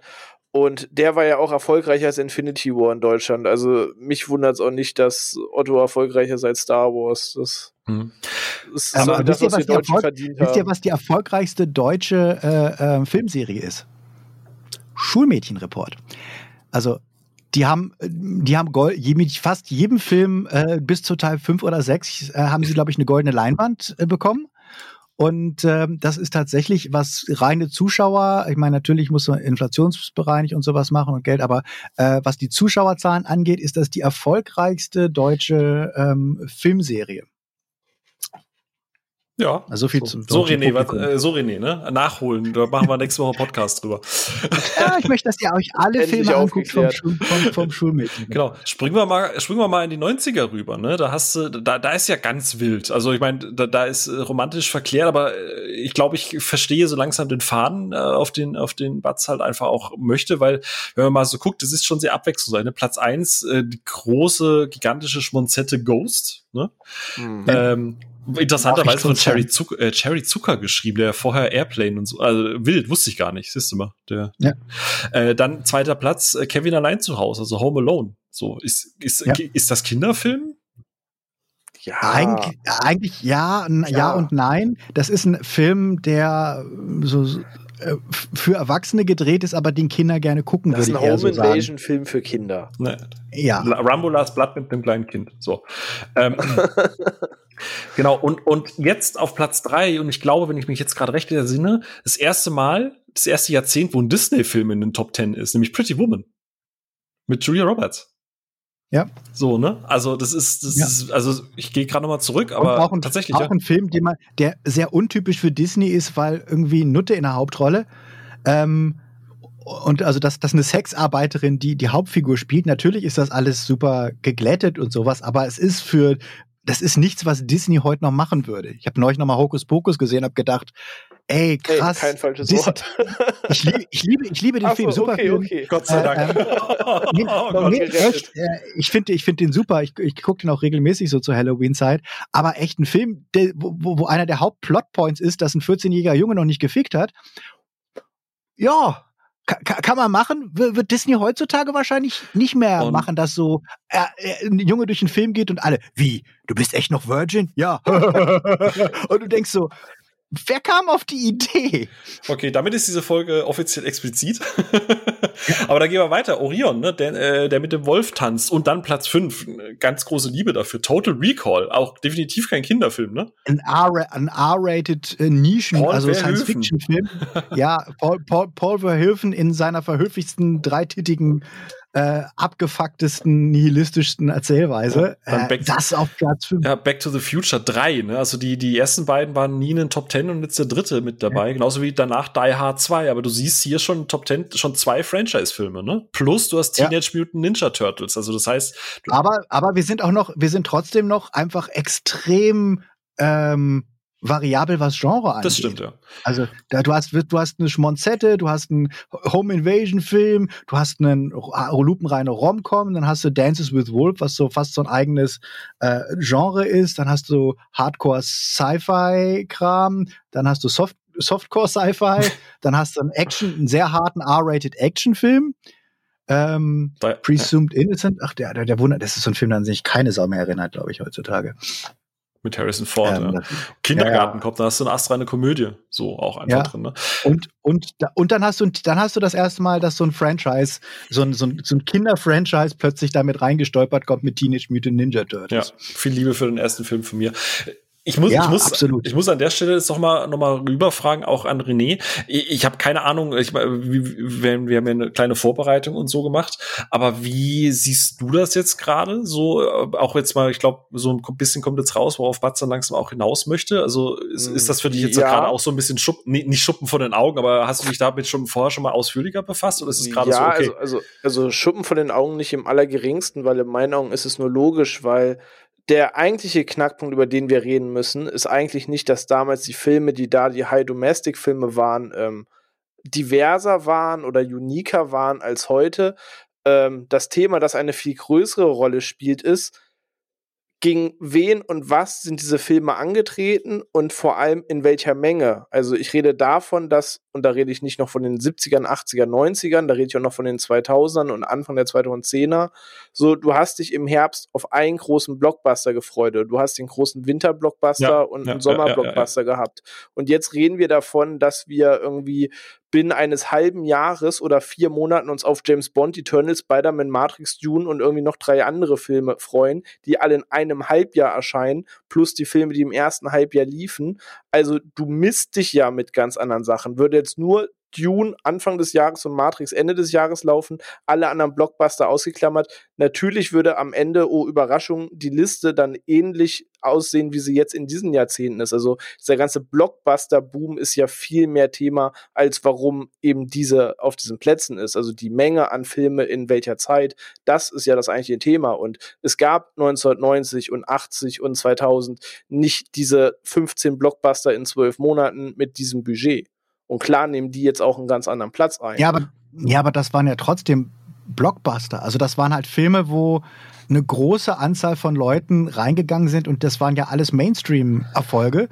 Ähm, und da konnte halt ein, ein, ein Total Recall noch irgendwie ein Mainstream-Erfolg sein und ähm, konnte halt ein, Pretty Woman, also ein Frauenfilm, oder heute irgendwie so sagst, irgendwie, ja, hm, das Romcoms, die sind heutzutage ja kein, nicht, nichts mehr, womit du, womit du groß irgendwie Kasse machen kannst. Ähm, oder halt eine Silly Comedy wie Kindergartenkopf, die halt nicht teuer produziert ist, konnte halt dann trotzdem noch ähm, ähm, Ja. domi dominieren. Ich, ich glaube, um das einfach, ich, ich mag den Punkt, den nämlich, den nämlich René gerade bringt. Ich würde mal ganz kurz in die 2000er und dann, dann in das, was, was, was René Anfang Vor allem ist diese 2010 Liste wirklich legit. In den äh, zehn erfolgreichsten Filmen von 1990 ist nicht Titanic drin, kam der Anfang der 2000er. Also ja, auch in der 2000-Liste nicht. Also auf was bezieht, ist das wirklich legit? Müsste zum Beispiel Titanic dann nicht irgendwo in den Top 10 jeweils auftauchen? Äh, nee, das ist äh, auf 1990. Das ist nicht. Ah, ich sehe gerade, du, du hast den falschen Link geschickt. Du hast nicht die 90er genommen, du hast den. Äh, Ach so, äh, explizit du hast- das Jahr. du Das Jahr 90. Ah, ich wollte gerade sagen, nur- weil es fehlen auch so einige Filme, die in meinen Augen dann, da wird du mehr. hast, du, hast, du hast einfach einen falschen Link geschickt. Ja. Frech. Weil ich wollte gerade sagen, eigentlich gibt es nämlich so einzige Franchise-Marken, die auch in diesen Jahren schon hätten höher sein müssen. Und ich merke gerade, da fehlen doch ein paar Filme. Ah ja, okay. Ja, so ich habe gerade geguckt, Titanic ist auf 1, ah. äh, Star Wars Episode 1 ist auf Platz 2, äh. Jurassic Park, Independence Day. Aber auch da können wir gucken. Also ich, ich lese es nochmal ganz kurz. Titanic, Star Wars Episode 1, äh, Jurassic Park war neues Ding, Independence Day war neues Ding, Lion King war neues Ding, Forrest Gump war neues Ding, Sixth Sense war neues Ding. Äh, okay, da haben wir das erste Sequel, Lost World, Jurassic Park 2. Man in Black war noch ein neues Ding und Armageddon war auch ein neues Ding und Terminator Judgment Day, dann kommt Ghost, Aladdin, Twister, Toy Story. Also dann, dann kommen, da sind ganz viele unterschiedliche Genres ähm, mhm. noch, noch, noch mit drin, die halt ähm, tatsächlich, äh, wo, wo, ich, wo ich denke, heute sieht das wahrscheinlich deutlich anders aus. Ja. Genau, wenn man dann in die, stimmt, stimmt, äh, ja. Und wenn man dann in die 2000 einfach auch mal springt, ne, da hast dann, äh, und, und da verdichtet sich dann schon so ein bisschen, ne? da hast du Avatar, jetzt mal unabhängig von der Qualität und unabhängig davon, wie man es findet und unabhängig davon, dass da jetzt auch vier Millionen Filme kommen, äh, war damals Standalone was Neues, ja, in Anführungsstrichen, ja. ne? auch wenn es Pocahontas Teil 2 ist. Dann ja. hast du aber Lord of the Rings, Return of the King, ne? Franchise, Pirates of the Caribbean. Was, was, was auch zumindest dadurch, dass es schon eine, äh, eine große Verfilmung gab, die jetzt nicht mhm. das Erfolgslevel hat, aber es war zumindest was, was ähm, im, im Conscious der Leute drin war. Also genau. du konntest, es war jetzt nicht irgendeine City of Bones oder irgendeine obskure Romanvorlage, sondern jeder kannte auch damals mhm. schon Herr der Ringe genau. irgendwie. Genau. Dann hast du Pirates of the Caribbean, äh, Dark Knight, äh, Harry Potter, Pirates of the Caribbean, der, der, der dritte dann, dann hast du noch mal Harry ja. Potter, dann hast du noch mal Harry Potter, dann hast du Lord of the Rings und dann hast du Schreck 2. so. Ja. Und danach geht's weiter mit Harry Potter. Spider-Man 3, Ice Age, Ice Age 3, Harry Potter, Herr der Ringe, Finding Nemo, okay, war wieder ein Unique-Film, mhm. Star Wars Episode 3, Transformers, Revenge of the Fallen war auch schon ein Sequel. Das heißt, du hast fast nur noch IP-Filme. Du hast wirklich, du kannst die, die Nuller, die, die Zehnerjahre, äh, die Nullerjahre durchgehen und du hast nur noch IP-Filme. Ja, fairerweise, ich würde noch mal kurz weiter, äh, das, was ihr gerade gesagt habt, stimmt natürlich, ich habe tatsächlich die, zwei, also 80, das Jahr 1980, nicht die 80er, aber 80er war halt eben auch E.T., ne, äh, Rain Man, ja. Who Framed Roger Rabbit, dann hattest du natürlich Back to ja. the Future 2, Indiana Jones und Last Crusade und Batman, aber das war der erste. Da hast du Ghostbusters, Beverly Hills Cop, also auch alles noch, bevor es größer wurde. Ja. ja. Ähm, genau, wenn du dann in 2.10 gehst, dann wird's halt, also wenn du mal äh, den Punkt, den ich dir halt echt gebe, wenn du halt in den 60ern gefühlt einfach bist, dann hast du äh, dann hast du zehn Filme und gefühlt einfach, also gefühlt, ne, zehn Studios. Und wenn ich jetzt dann in die 2010er Jahre gehe, da hast du Avengers Endgame, Star Wars, Force Awakens, dann Infinity War, dann hast du Jurassic World, Lion King, Avengers, Furious 7. Das heißt, die Top 10 teilt sich auf zwischen Disney und Universal. So, das sind zwei Studios, die die komplette Top 10 äh, einfach dominieren. Ja, aber ja. ich sage halt auch die Menge des Outputs und so weiter, machen wir uns nichts vor. Ne? Würden wir noch zwei, drei Blockbuster im Jahr haben, dann wären halt auch diverse Dramen und sonst was gerade bedeutend höher im Rang, als sie mhm. jetzt sind. Aber klar, wenn ich 15 Blockbuster rausbringe, die darauf abpichtet sind, dass es alles krasse Kassenschlager sind, eine Überraschung, dass die am Ende die mhm. Top 10 dominieren und jetzt ein Halloween Kills jetzt vielleicht nicht auf Platz 3 ist. Ja, aber wo, wo ne? sind, wo sind denn die Filme, die, die anders, also wo ist ein, ein ähm ähm, ein Dirty Harry, der es überhaupt noch schaffen würde, oder irgendein Erwachsenenfilm, der es schaffen würde, überhaupt reinzukommen. Ich meine, alleine dadurch, dass die Studios halt äh, im, im Zwei-Wochen-Rhythmus irgendwelche Blockbuster raushauen, sind nat und natürlich dann die Kinos auch mit Knebelverträgen dazu zwingen, dass sie sagen, das muss mindestens so und so lange, mindestens äh, im größten Saal oder im zweitgrößten Saal gespielt werden. Ähm, sonst geben wir euch das nicht. Und wenn, wenn ihr den Film von uns nicht spielt, äh, wenn er jetzt irgendwie Eternals nicht spielt, dann, dann äh, kriegt er irgendwie weniger vom, vom nächsten Film, der gut ist. Ähm, das heißt, die zwingen natürlich die Studios, äh, die, die Kinos auch dazu, das zu machen. Und das äh, Real Estate, das, das, das Aufmerksamkeits-Real Estate und das ähm, ähm, Werbe-Real Estate wird ja einfach sehr, sehr minimiert, weil man hat einfach nicht mehr die Zeit, das entsprechend zu promoten, wenn ein kleinerer Film kommt, ja. um die Leute halt reinzukriegen, weil ja, wenn ich, wenn ich, wenn ich ähm, einen Film sehe, dann möchte ich ihn auch auf, im guten Kino auf einer großen Leinwand mhm. sehen. Und wenn das nicht der Fall ist, ja, dann, weil das halt blockiert ist durch den ganzen Franchise-Output, dann muss ich auch nicht reingehen. Also ja, genau. da sind wir also, beim Thema Sehgewohnheit, ne, gibt der Erfolg recht, weil theoretisch du hast ja auch eine Gegenbewegung, die sagt, ich gucke mir lieber The Green Knight an als den 800. James Bond oder Marvel-Film oder so. Oder Last Duel, ne? Die Leute, die Leute genau, du hast ja immer noch die Filme, aber aber die guckt halt keiner mehr. Siehe Last Duel, ne? Ridley Scott nochmal nach Gladiator nochmal so ein richtig großes, äh, weißt du, so mit mit richtig Rüstung und und Schwert und alles und man sieht ja gerade, wie das Ding floppte. Keiner guckt sich's halt an. Ja, Last Night in Soho, also Eröffnungswochenende war jetzt, der ist, der ist abgekackt gegen, gegen äh, Halloween Kills, ein wirklich nicht besonders gutes äh, Sequel, hm. ähm, wo, wo ich also jetzt wo ich, wo ich wirklich denke, naja, das kann doch nicht sein. Da kommt einer der originellsten Regisseure, ähm, die, die wir seit, seit 20 Jahren haben, ähm, der wirklich von Film zu Film versucht, irgendwie was anderes zu machen und was einen anderen Blickwinkel zu zeigen und sich jetzt auch erstmal in ganz neues Territorium bewegt und auch zeigt, dass er sogar Frauengeschichten, eine Geschichte mit einer Frau in der Hauptrolle ganz gut machen kann. Ähm, und es interessiert halt mal einfach keine Sau, weil die Leute nur drüber reden, wie wird Eternals jetzt das MCU vorantreiben? Du willst einen René-Trigger.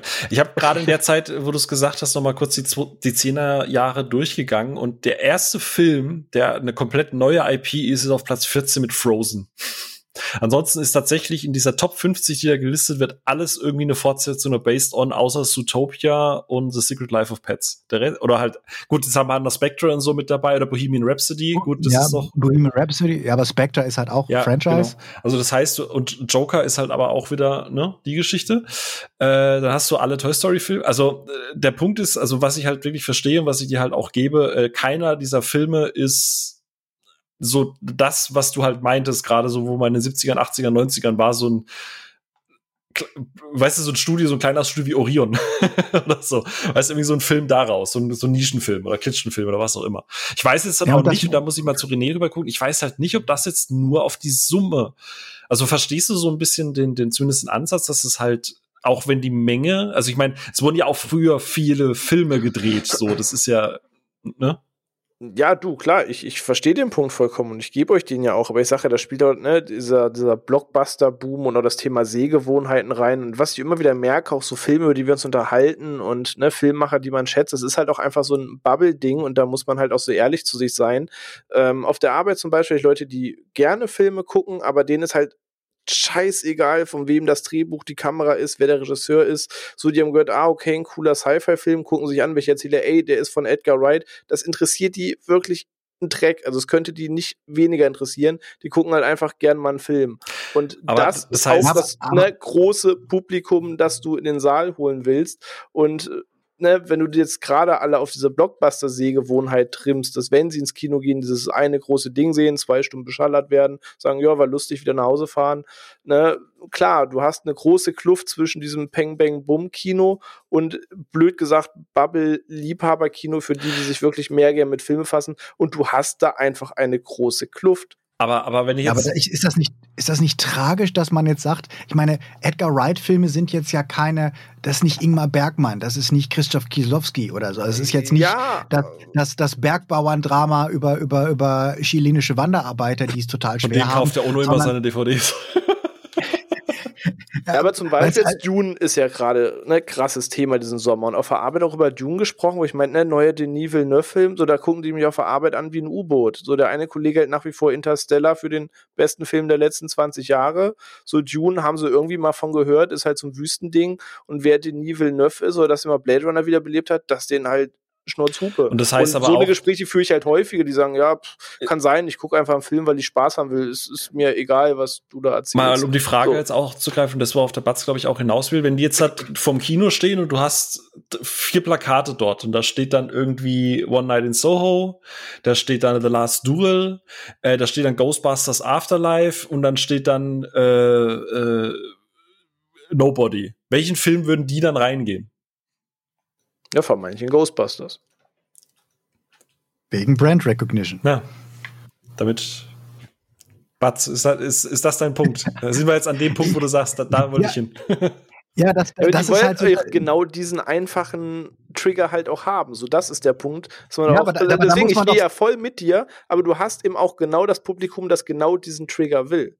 Und da ist ja, immer so diese dann, Sache dann Angebot doch, und warum regen, sich, warum regen sich dann alle darüber auf, wenn, wenn Martin Scorsese sagt, this is not cinema und ähm, äh, ähm, sorry, aber Marvel, Mar Marvel macht kein Kino, sondern Marvel macht, macht äh, ähm, ähm, Vergnügungsparkfahrten.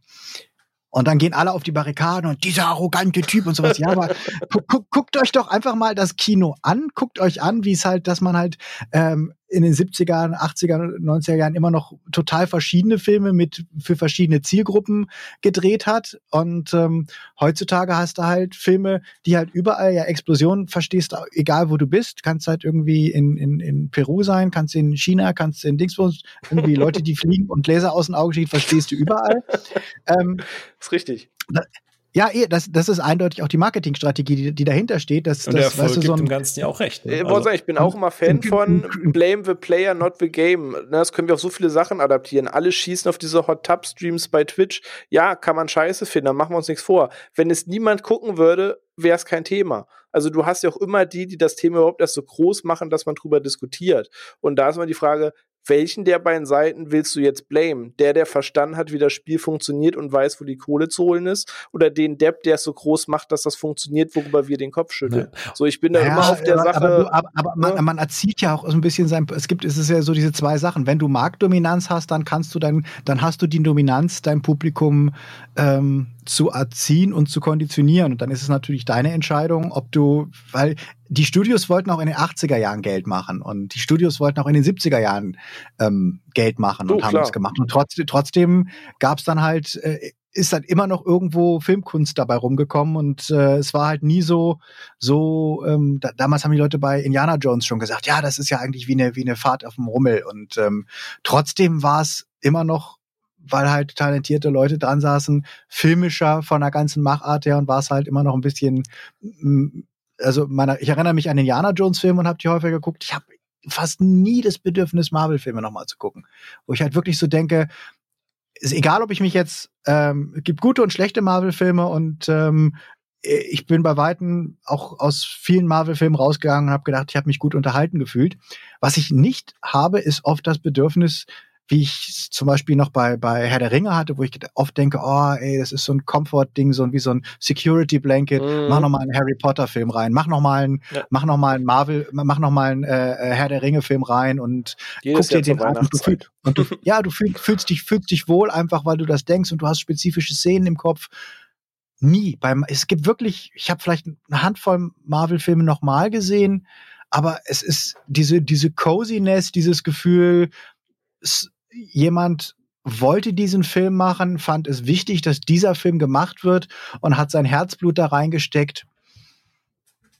Das fühle ich. Also ich habe immer, ich habe bei, bei denen genau wie bei den neuen Star Wars Filmen immer so das Gefühl, das ist halt so ein Corporate Ding, das ist auf dem Reißbrett entstanden, das ist ähm, von Leuten gemacht worden, die die die so einen langfristigen Marketingplan hatten und dann haben sie das gemacht. Wenn ich äh, Herr der Ringe sehe, dann weiß ich, ja, er ist von Studio zu Studio gelaufen und hat halt versucht, das Ding für fünf Jahre, für sechs Jahre finanziert zu kriegen, ähm, bis ihm dann irgendjemand äh, in einem Anfall von geistiger Umnachtung gesagt hat, nein, das müssen nicht zwei Filme, das müssen drei Filme werden und ich bezahle dir die alle. ähm, und das, das ist einfach so ein bisschen was anderes. Also es fühlt sich halt einfach so ein bisschen ich, kälter und kalkulierter. Ja, unpersönlich. Ich habe einfach das Gefühl, das ist so eine Fließbandproduktion. Du meintest ja auch vorhin so, die müssten gar nicht mehr im Kino laufen. Ja, weil sich halt anfühlt wie die die elfte Staffel von irgendeiner Serie, wo halt schon die erste Cast rausgegangen ist und weil sie, weil sie irgendwann gesagt hat, ich mache jetzt Filmkarriere, ich mache jetzt mal wieder was Richtiges. Und Ey, so fühlt sich halt. Hast du recht mit? Stimme ich dir auch als Fan der Sache vollkommen zu. Also klar, das bei MCU und bei mir ist eh speziell, weil ne, ist einfach ein Kindheitsding, wo und bei mir funktioniert dieser Mantel. Per se hast du aber vollkommen recht. So für mich ist das dieser Safe Spot, weil ich halt mich das große Netz interessiert. Mir war schon vor Eternals klar, dass Gott und die Welt sich von darin langweilen wird. Ich bin sehr gespannt, wie ich ihn Ende dieser Woche finde. Aber ich weiß auch, ich achte auf ganz andere Dinge. Die meisten Leute scheißen drauf, wer die Eternals sind. So. Und mich interessiert per se auch nicht so ganz der Eternal-Film, sondern das Bild ab, das sich aus dem Film ergibt, weil ich weiß, welche Figuren in Zukunft eine Rolle spielen werden und mich das Bild ab interessiert. Das ist halt eh sehr special. Aber per se bin ich ganz bei dir. Mir, hat, er, mir, mir hat er leider auch das MCU ein bisschen komplett ruiniert. Also für Eternals hatte für mich so ein bisschen diesen Effekt, den, den die Prequels für, für ähm, Star Wars hatten, wo ich jetzt immer wenn ich die alten Filme ähm, nochmal gucke, bewusst ausblenden muss und denken muss, denk nicht dran, dass, dass Darth Vader ein scheiß nöliger Teenager ist. Ja. Denk nicht dran, dass da, dass der der fucking Hayden Christensen drunter steckt, äh, der zum Kotzen ist. Denk nicht dran, dass Yoda ein Idiot ist. Denk nicht dran, dass, dass Obi-Wan die Vollpfeife ist, sondern guck dir einfach die Filme an, als wäre es the very first time und genieß die Figuren mit nur den Informationen, die dir jetzt dieser Film gibt und dann funktioniert das. Und ich habe ein bisschen das Bedenken, dass, dass, dass, dass Eternals einfach das, das MCU auf eine derart nachhaltige Art und Weise versaut, ähm, weil es halt diese ganze Celestial-Scheiße. Ja, jetzt wird es halt das Fan-Ding, genau. Das ist halt auch die Angst, das habe ich auch letztens getweetet, da ich ja, meinte, wurde, alles, was jetzt passiert, wird halt schwer nachvollziehbar sein für den, der irgendwie es bis Thanos mitverfolgt hat und sagt, ja, okay, immer das gleiche, aber verstehe ich. Ähm, ab jetzt fängt halt quasi der Fan-Teil an und alles, worauf man sich innerhalb der aber Bubble sehr freut. Wie soll ich, halt wie soll ich jemals wieder irgend, wie soll ich, wie, wie soll ich irgendeinen Konflikt, der jetzt entsteht in irgendeinem der nächsten Folgefilme, ernst nehmen, wenn ich weiß, ah, da kommt eh der scheiß Ofenmann und der wird dann irgendwann. Okay. Der, der kommt der, da kommt der, große, äh, kommt der große Heizofen und sagt dann, ja, ich gucke mir das mit der Erde jetzt nochmal 5000 Jahre an, aber ich glaube, das wird nichts. Und du denkst, es ist alles scheißegal. René, ich habe gehört, die Eternals Podcast mit dir und Mats nächste Woche. Ja. Aber da kommt halt noch ein Adam Warlock später ins Spiel und der stellt diese Sache wieder auf den mhm. Kopf. Und da, ach, glaub, das Spiel so viel schwerer. Aber ich verstehe voll und ganz, was du meinst. Das Ding ist, ich mag halt beide Welten. Ich würde mich auch freuen, wenn ich den nächsten Braveheart oder den nächsten Gladiator kriege und muss mich mit Outlaw King auf Netflix zufrieden geben, weil ich krieg ihn irgendwie auf der großen Leinwand nicht und keiner mehr nimmt Also du wolltest ja Last Duel gucken, aber er läuft nicht mehr, ne? Nach einer Woche war der ja Genau, raus. beziehungsweise der ist ja wirklich mehr Kammerspiele Mittelalter als jetzt wirklich das Schlachten-Epos aller Braveheart und Gladiator. Die gehen ja schon nochmal zwei unterschiedliche Wege und außer der Epoche haben die Filme ja eigentlich nichts gemeinsam miteinander. Ähm, aber genau, schlussendlich ne, finde ich es auch schade, dass die Akzeptanz für diverse Dinge fehlt oder man alles, was du heute machst, safe sein muss, weil ansonsten macht mit Pech das Studio nie wieder einen Film danach. Ähm, das ist in der Videospielbranche genauso. Das finde ich halt auch nicht geil. Weshalb man sich ja bei Filmen auch, wie auf Videospielen immer mehr auf diesen Indie-Markt stützt, zu sagen, die haben nicht dieses Damokles-Schwert, dieses, wenn das nicht 500 Millionen einspielt, ist halt Kacke und können da ja nicht einfach mal machen, sondern alles ist auf Maximum Profit aus, weil ansonsten ist Genickbruch. Cool finde ich die Entwicklung auch nicht, aber die Entwicklung ist halt da. Ich glaube, die lässt sich nur schwer abgewöhnen. Die hängt mit der ganzen Entwicklung des immer größer werdens des Business zusammen, mit der Monopolschaft, dass du bald eh nur noch drei Studios hast, weil dann jeder den letzten auch noch aufgefressen hat. Und da hängt halt ein riesenlanger Rattenschwanz hin. Und ich gebe dir deinen Punkt vollkommen. Du hast auch recht damit. Und da sage ich auch als großer Blockbuster-Freund. Aber es ist halt eine Kette aus Ereignissen, die halt dazu führte, dass es jetzt so ist. Ne, von, eine Reihe ne? betrüblicher Ereignisse. Genau. ja, es ist wirklich eine Reihe, Reihe betrüblicher Ereignisse. Gut, äh, dann, dann, dann seid ihr euch zumindest äh, auf der Oberfläche einig. Das finde ich schön, äh, dass wir, dass wir hier äh, ohne, ohne Blut äh, rausgekommen sind. Äh, also auch, guck mal, wir haben uns angepasst. Ne? Vor 20 Jahren wäre der Podcast R-rated gewesen. Jetzt heute ist er dann einfach nur konform und, und, und ihr bitte. Heute ist er Venom. heute ist er kein Carnage. ähm, ich würde jetzt einfach noch mal so ein bisschen zum Abschluss und auch die Gemüter so ein bisschen wieder zu beruhigen, äh, einfach noch mal so ein so ein Blick nach vorne auch einfach wagen. Äh, es gab ja jetzt durchaus äh, und es läuft ja jetzt auch bald vielleicht ein Film an, äh, Batz äh, mit Ghostbusters Afterlife, wo auch noch mal ganz tief äh, die Nostalgiekelle geschwungen wird, noch mal in der Ursuppe quasi gerührt wird ohne auch jetzt hier, wie gesagt, in die Spoiler zu gehen, äh, wie gesagt, der läuft ja erst noch an. Äh, René hat ihn leider ja aus Zeitgründen noch nicht gesehen, aber das ist für mich zum Beispiel so ein Film, wo ich halt positiv in die Zukunft gucke, wo ich sage, da saß ein Team dahinter. Und auch wenn es hier und da vielleicht nicht so ganz geglückt ist, aber das ist so ein Ding, wo ich sage, da wird bewusst mit der Nostalgie gespielt, aber der Film ähm, fügt trotzdem noch eigene äh, Komponenten dazu und, und nimmt das, was erfolgreich war und fügt es weiter. Würdest du da auch sagen, das ist auch ein eher Positivbeispiel für dich? Echt schwierige, schwierige, schwierige Nummer bei dem, bei dem Teil. Ich habe mich total drauf gefreut. Er fängt super schön an. Er hat echt ganz viel, ganz viel Potenzial. Er hat eine äh, super charmante Cast, ähm, mit der sie nicht so viel zu machen wissen. Hm. Ja, äh, ich fand den, ich fand den gut bis so zur Hälfte oder vielleicht etwas über die Hälfte. Ähm, danach fand ich ihn sehr schwierig, einfach weil er sich ab einer gewissen Stelle nur noch auf das Drücken von kennste, kennste, kennste Knöpfen macht und so seine komplette, den, er fängt so an, neue Figuren vorzustellen und ab einer gewissen Stelle wirft er das alles komplett weg, ähm, um nur noch ähm, Cosplay vom alten Film zu machen. Und das fand ich super ärgerlich, weil er aus seinen neuen Figuren nichts macht, weil er nur noch darauf setzt, dass wir tiefe Emotionen ähm, gegenüber Figuren haben oder nein, nicht mal gegenüber Figuren haben. Also er macht das, was ähm, was J.J. Abrams gemacht hat in ähm, ähm, Star Trek, dem zweiten Star Trek, äh, nämlich diese diese diesen komischen Trick, dass Sachen im filmischen Universum nicht funktionieren. Ähm, sondern nur funktionieren, wenn man einen äußeren Kontext hat. Also dieses, wenn der Dominic Cumberbatch sagt, äh, irgendwie, mein Name ist Khan. Und die Kamera fährt, fährt auf ihn dran und du denkst so, bum, bum, bum. Ja, aber Khan ist innerhalb des Star Trek-Universums für die Leute der Name wie Horst. also es gibt keinen Horst Grund, warum irgend, es gibt keinen Grund, warum irgendjemand innerhalb des filmischen Universums auf diesen Namen in irgendeiner spezifischen Form reagieren sollte. Das Einzige, was ist, ist, dass halt der Zuschauer weiß, dass es den anderen Film ähm, äh, The Wrath of Khan gibt. Und das ist halt das Ding, aber das macht das, das ist wie wenn, wenn, wenn Inspector äh, Blofeld sagt, mein Name ist Ernst Davro Blofeld und du denkst so, ja, weil es aber in dem, in, in dem Universum ist Ernst Davro Blofeld auch nur Horst. Also das, das macht einfach keinen Sinn. Das ist, das ist ähm, so schlecht einfach. Und, ähm, und hier in dem Film ist es jetzt so, wir wissen alle, Harold Ramis ist tot. Und ähm, ist jetzt auch kein Spoiler zu sagen, dass die Kinder halt seine Enkel sind. Ähm, in dem Film und da und man presst halt auch heraus, dass die Leute traurig sind, dass Harold Ramis gestorben ist. Aber dass ein Schauspieler gestorben ist, sollte jetzt, finde ich, keine, kein Grund sein, eine, eine Nostalgie in den Film mit einzubauen. Und das tun sie halt ganz massiv, dass sie halt darauf setzen, dass das Publikum um Harold Ramis trauert, ähm, und deswegen ganz viele emotionale Momente in dem Film drin hat für eine Figur, die wir aber nicht so gut kennen, die auch nur in zwei Filmen tatsächlich existiert hat.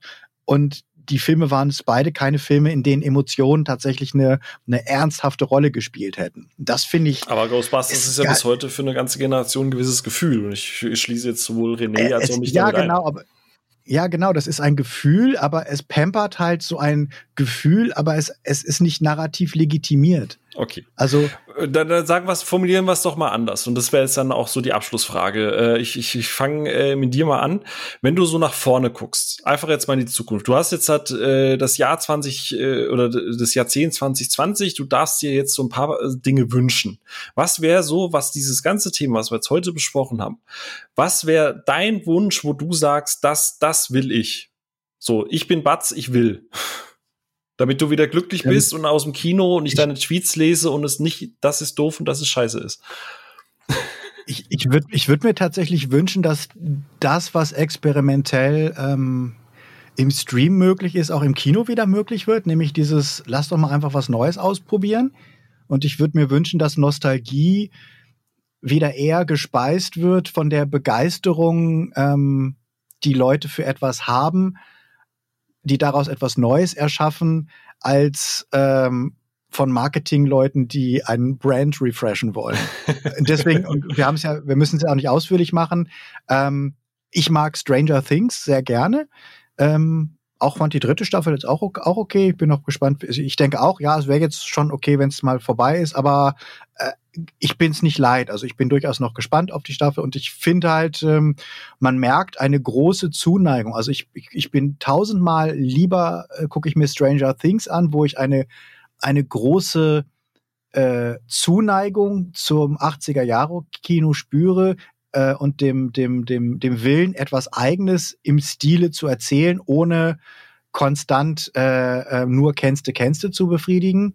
Ist finde ich tausendmal besser als Ready Player One, der nichts Neues und nichts Eigenes macht, sondern halt so im Family Guy-Stil oder im, im Big Bang Theory-Stil nur so sagt, ich halte das hier hoch, du erkennst es und damit ist aber auch die komplette Auseinandersetzung damit getan. Stranger Things nimmt die alten Tropen, nimmt die alten Sachen und wandelt sie und dreht sie und führt in gewisser Weise zu einer Auseinandersetzung damit und setzt sie auch so ein, wie sie, wie sie vielleicht auch richtig eingesetzt worden sind.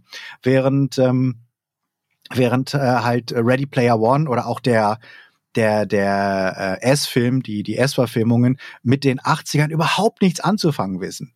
Die haben nur gesagt, äh, 50er Jahre kennt keiner mehr, setzen wir es doch, Stranger Things ist erfolgreich, lassen wir die Filme doch in den 50er, äh, in, in den 80er Jahren spielen. Aber dass sie die ganzen Referenzen äh, aus dem Buch die sich auf die 50er, auf die Popkultur der 50er Jahre beziehen, hätten aktualisieren müssen und auf die 80er Jahre anpassen müssen. Das passiert im Film nicht. Nein, das äh, äh Stuttering Bills äh, ähm, Fahrrad heißt weiterhin Hayo Silver, wo ich denke, welcher Junge aus den 80er Jahren benennt sein, sein, sein Fahrrad nach einem, nach einer alten 50er Jahre Cowboy-Serie. Es macht absolut keinen Sinn. Aber bei Stranger Things, finde ich, machen sie das gut. Und dass sie, dass es das wieder mehr gibt, dass man anfängt, kreativer mit Nostalgie zu arbeiten und die, die, die eigene Zuneigung zu einem Genre oder wie es halt jetzt Edgar Wright macht, dass er halt sagt, ich mag halt Giallo-Filme, ich mag gute Geisterfilme, ich mag ähm, Swinging Sixties von der Atmosphäre her und mische das zusammen und mache daraus was Neues. Sowas würde ich mir fürs Kino wieder wünschen, dass, dass ich das Gefühl habe, Leute lassen sich inspirieren von alten Sachen und schaffen daraus was Neues, als jetzt diese boah, und noch ein Reboot und noch ein Remake und kotz mich an, ey. René, wie sieht's da bei dir aus? Siehst du das auch so? Oder äh, du bist ja da, haben wir jetzt im Gespräch auch festgestellt, du bist ja noch nicht so gesättigt oder so frustriert vielleicht auch, wenn ich es mal so sagen kann. Was würdest du dir wünschen? Findest du den Gedanken, dass quasi so ein Netflix fürs Kino, also dass, dass im Prinzip wieder mehr unabhängig Filme gefördert werden, gut? Oder sagst du, nö, kann gerne so bleiben? Nee, klar finde ich das gut. Also so, so gerne ich Blockbuster mag, ähm, will ich ja auch nicht mein Leben lang jetzt nur das sehen oder im Kino akzeptieren, dass in zehn Jahren wirklich nur noch die Dinger laufen, weil dann kann ich mir halt wirklich einfach mal ein Disney-Abo holen und fertig ist der Lack. Ähm, ich hätte mich auch gefreut, wenn ich in The Last Duel im Kino hätte sehen können, nur leider hatte ich in Woche 1 keine Zeit und in Woche 2 hat das Kino einem schon den Mittelfinger gezeigt, weil Saal war eh leer. Klar finde ich das scheiße. Und äh, ich bin nicht so übersättigt, aber ich hätte halt auch gern eine breitere Palette. Aber ich würde mir halt wünschen, dass halt beides irgendwie parallel zueinander funktionieren kann und beziehungsweise die, die Qualität dieser ganz, also beziehen wir es jetzt auf diese Nostalgie, Reboot, Remake, Sequel, Prequel-Sache, dann würde ich mir einfach da wünschen, dass die Qualität ein gewisses Level erreicht, weil Batz hat gerade ganz schön genannt, es gibt halt Positivbeispiele und ich glaube auch, oder weil ich so den Trailern zumindest gesehen habe, dass mir auch der Ghostbusters-Film soweit Spaß machen wird. Ich sage, von Matrix habe ich ein bisschen Angst. Ich hoffe einfach, dass ich ihn gut finden werde. Aber ich würde mir halt wünschen, dass, wenn man die Idee hat, ich hole irgendwas Altes wieder, den Mut hat, den Weg dann auch richtig zu gehen. Also, hm, schwer gerade in Worte zu fassen, weil ich meine, äh, nehmen wir das Star Wars Beispiel zum Beispiel. Du hast eine Idee zu sagen, ich führe das jetzt nach Summe x Jahren nochmal fort. Ich habe den Namen, auf den jeder anschlägt und ich habe einen neuen Cast an mehr oder minder sympathischen Gesichtern, aus dem man was machen kann. Und du hast alle Bausteine, eine Geschichte weiter zu erzählen, die zum einen die Nostalgie triggert, zum anderen aber auch ein neues Publikum abholt, was äh, mit den alten Filmen vielleicht nicht aufgewachsen ist, die du mit dem neuen Cast abholen kannst. Und dann passiert der Super-GAU, dass sie die ganzen alten Mumien in die Trilogie schmeißen und der neue Cast zum Nebendarsteller seines eigenen Films wird, weil am Ende halt doch Luke, Yoda, ein gelangweilter Han Solo, eine Leia, ähm, eine abgeranzte, verbrannte Darth Vader-Maske am Ende der Hauptdarsteller des Films ist und sogar nochmal irgendwie Blitzoper rausgeholt wird. Und mir dann denke, ihr hättet alle Rezepte, jetzt eine coole neue Geschichte zu erzählen und verkommt in diesem, wir müssen es in diesem Korsett lassen, damit Großvater nochmal sagt, ja, Han Solo, den kenne ich noch, der war auch Indiana Jones früher. Und äh, so, so das geht mir echt auf die Nerven, zu sagen, wir machen es neu, aber dann doch nicht den Mut zu haben, es neu zu machen, sich so an diese, diese Legacy so, so erbarmungslos dran zu klammern und dann wirkt es halt auch einfach nicht frisch oder modern und dann nervt Hast du dich nicht. etwa nie gefragt, woher die Han Solo seine Würfel im Millennium Falke hatte? Dafür hätte es doch äh, mindestens. Warum er Solo heißt. Ja.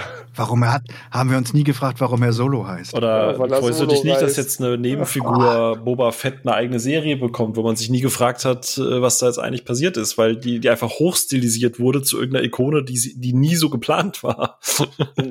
ja, das ist richtig. also ich- ähm, ich- also das Ding ja. ist, ich bin halt auch einfach Freund von, das ist halt der Vorteil, den das Kino und so gerade noch mir hat oder die Star Wars und Marvel-Serien.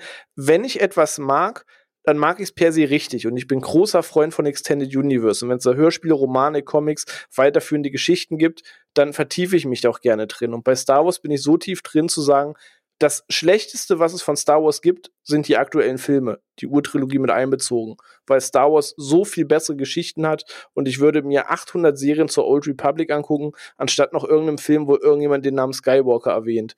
So, ähm, also es gibt halt für mich da schon den Markt, aber irgendwie fehlt vielen das Aber wir können so Gefühl, viel was die Leute erzählen.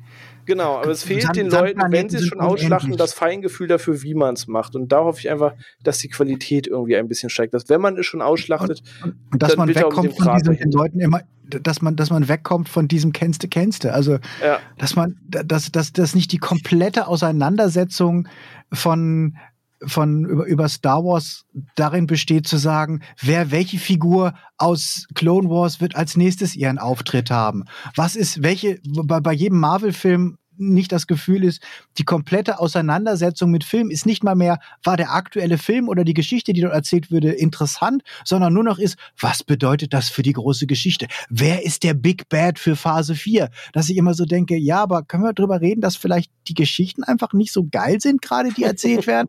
Dass wir, dass wir, dass, dass wir jetzt irgendwie wie, wie einen Film haben, der, der, der äh, Karate-Uschi erzählt, die schon tot ist, dass wir einen Film haben, der so ein halbherziger Kung-Fu-Film war, mit einer ja nicht oder, so oder geilen jetzt einfach Geschichte. Bindeglieder geschaffen wird, die die große Geschichte braucht, aber als einzelner Film so lala funktioniert. Also weg von kennst du, kennst du hin zu, nee, kenne ich nicht, habe ich Bock drauf, will ich gucken, was da passiert. Ja, oder auch vielleicht einfach mal wieder Mut zu haben, zu sagen, wir erzählen euch jetzt eine Geschichte und die ist fertig. Was? Weißt du, ist, ja, weiß, einfach, einfach mal wieder so diese, diese, diese, die Idee haben, wie bei, bei ähm, äh, ähm, dem Spider-Man animierten Film, zu sagen, guck mal, der hat eine komplette Spider-Man-Geschichte gespielt, die ähm, die sogar ein Multiverse, die, die das Multiverse eingeführt hat, ohne dass es Setup war für sieben andere Filme. Natürlich kann man jetzt noch andere Filme machen, aber der hat jetzt erstmal eine Das so Geschichte geklappt, erzählt, ja. die, die, die, die toll war, die emotional war, die mir eine neue Figur vorgestellt, die mir Die mehrere kreativ neue interessante Figuren, die kreativ war, die visuell ein Fest war, wo ich wirklich gedacht habe, wow, so können Animationsfilme aussehen. Das muss nicht immer nur diesen, diesen Pets, Minions 0815 Kackstil irgendwie haben. Ähm, sowas zu machen, das finde ich tatsächlich mal eine Maßnahme, dass ich sagen würde, ich, ich, ich habe nicht unbedingt was gegen Superheldenfilme, aber vielleicht können wir einfach mal uns wieder trauen, was zu machen, was nicht so sich anfühlt wie die x-te Folge aus einer Serie, wo ich schon bei der letzten Staffel nicht mehr so viel Bock drauf hatte. Ja, Das, gehe ich, geh ich mit. das klingt doch nach einem versöhnlichen äh, Ende. Ich bin äh, da tatsächlich äh, bei euch. Ich äh, würde mir auch einfach auch wieder wünschen, und das wäre so mein, mein Ding zusätzlich zu dem, was ihr gerade gesagt habt. Und äh, das haben wir ja gerade auch mit einem Blick so auf die 70er, 80er, 90er festgestellt. Es gab mal sehr, in Anführungsstrichen, diverse Filme.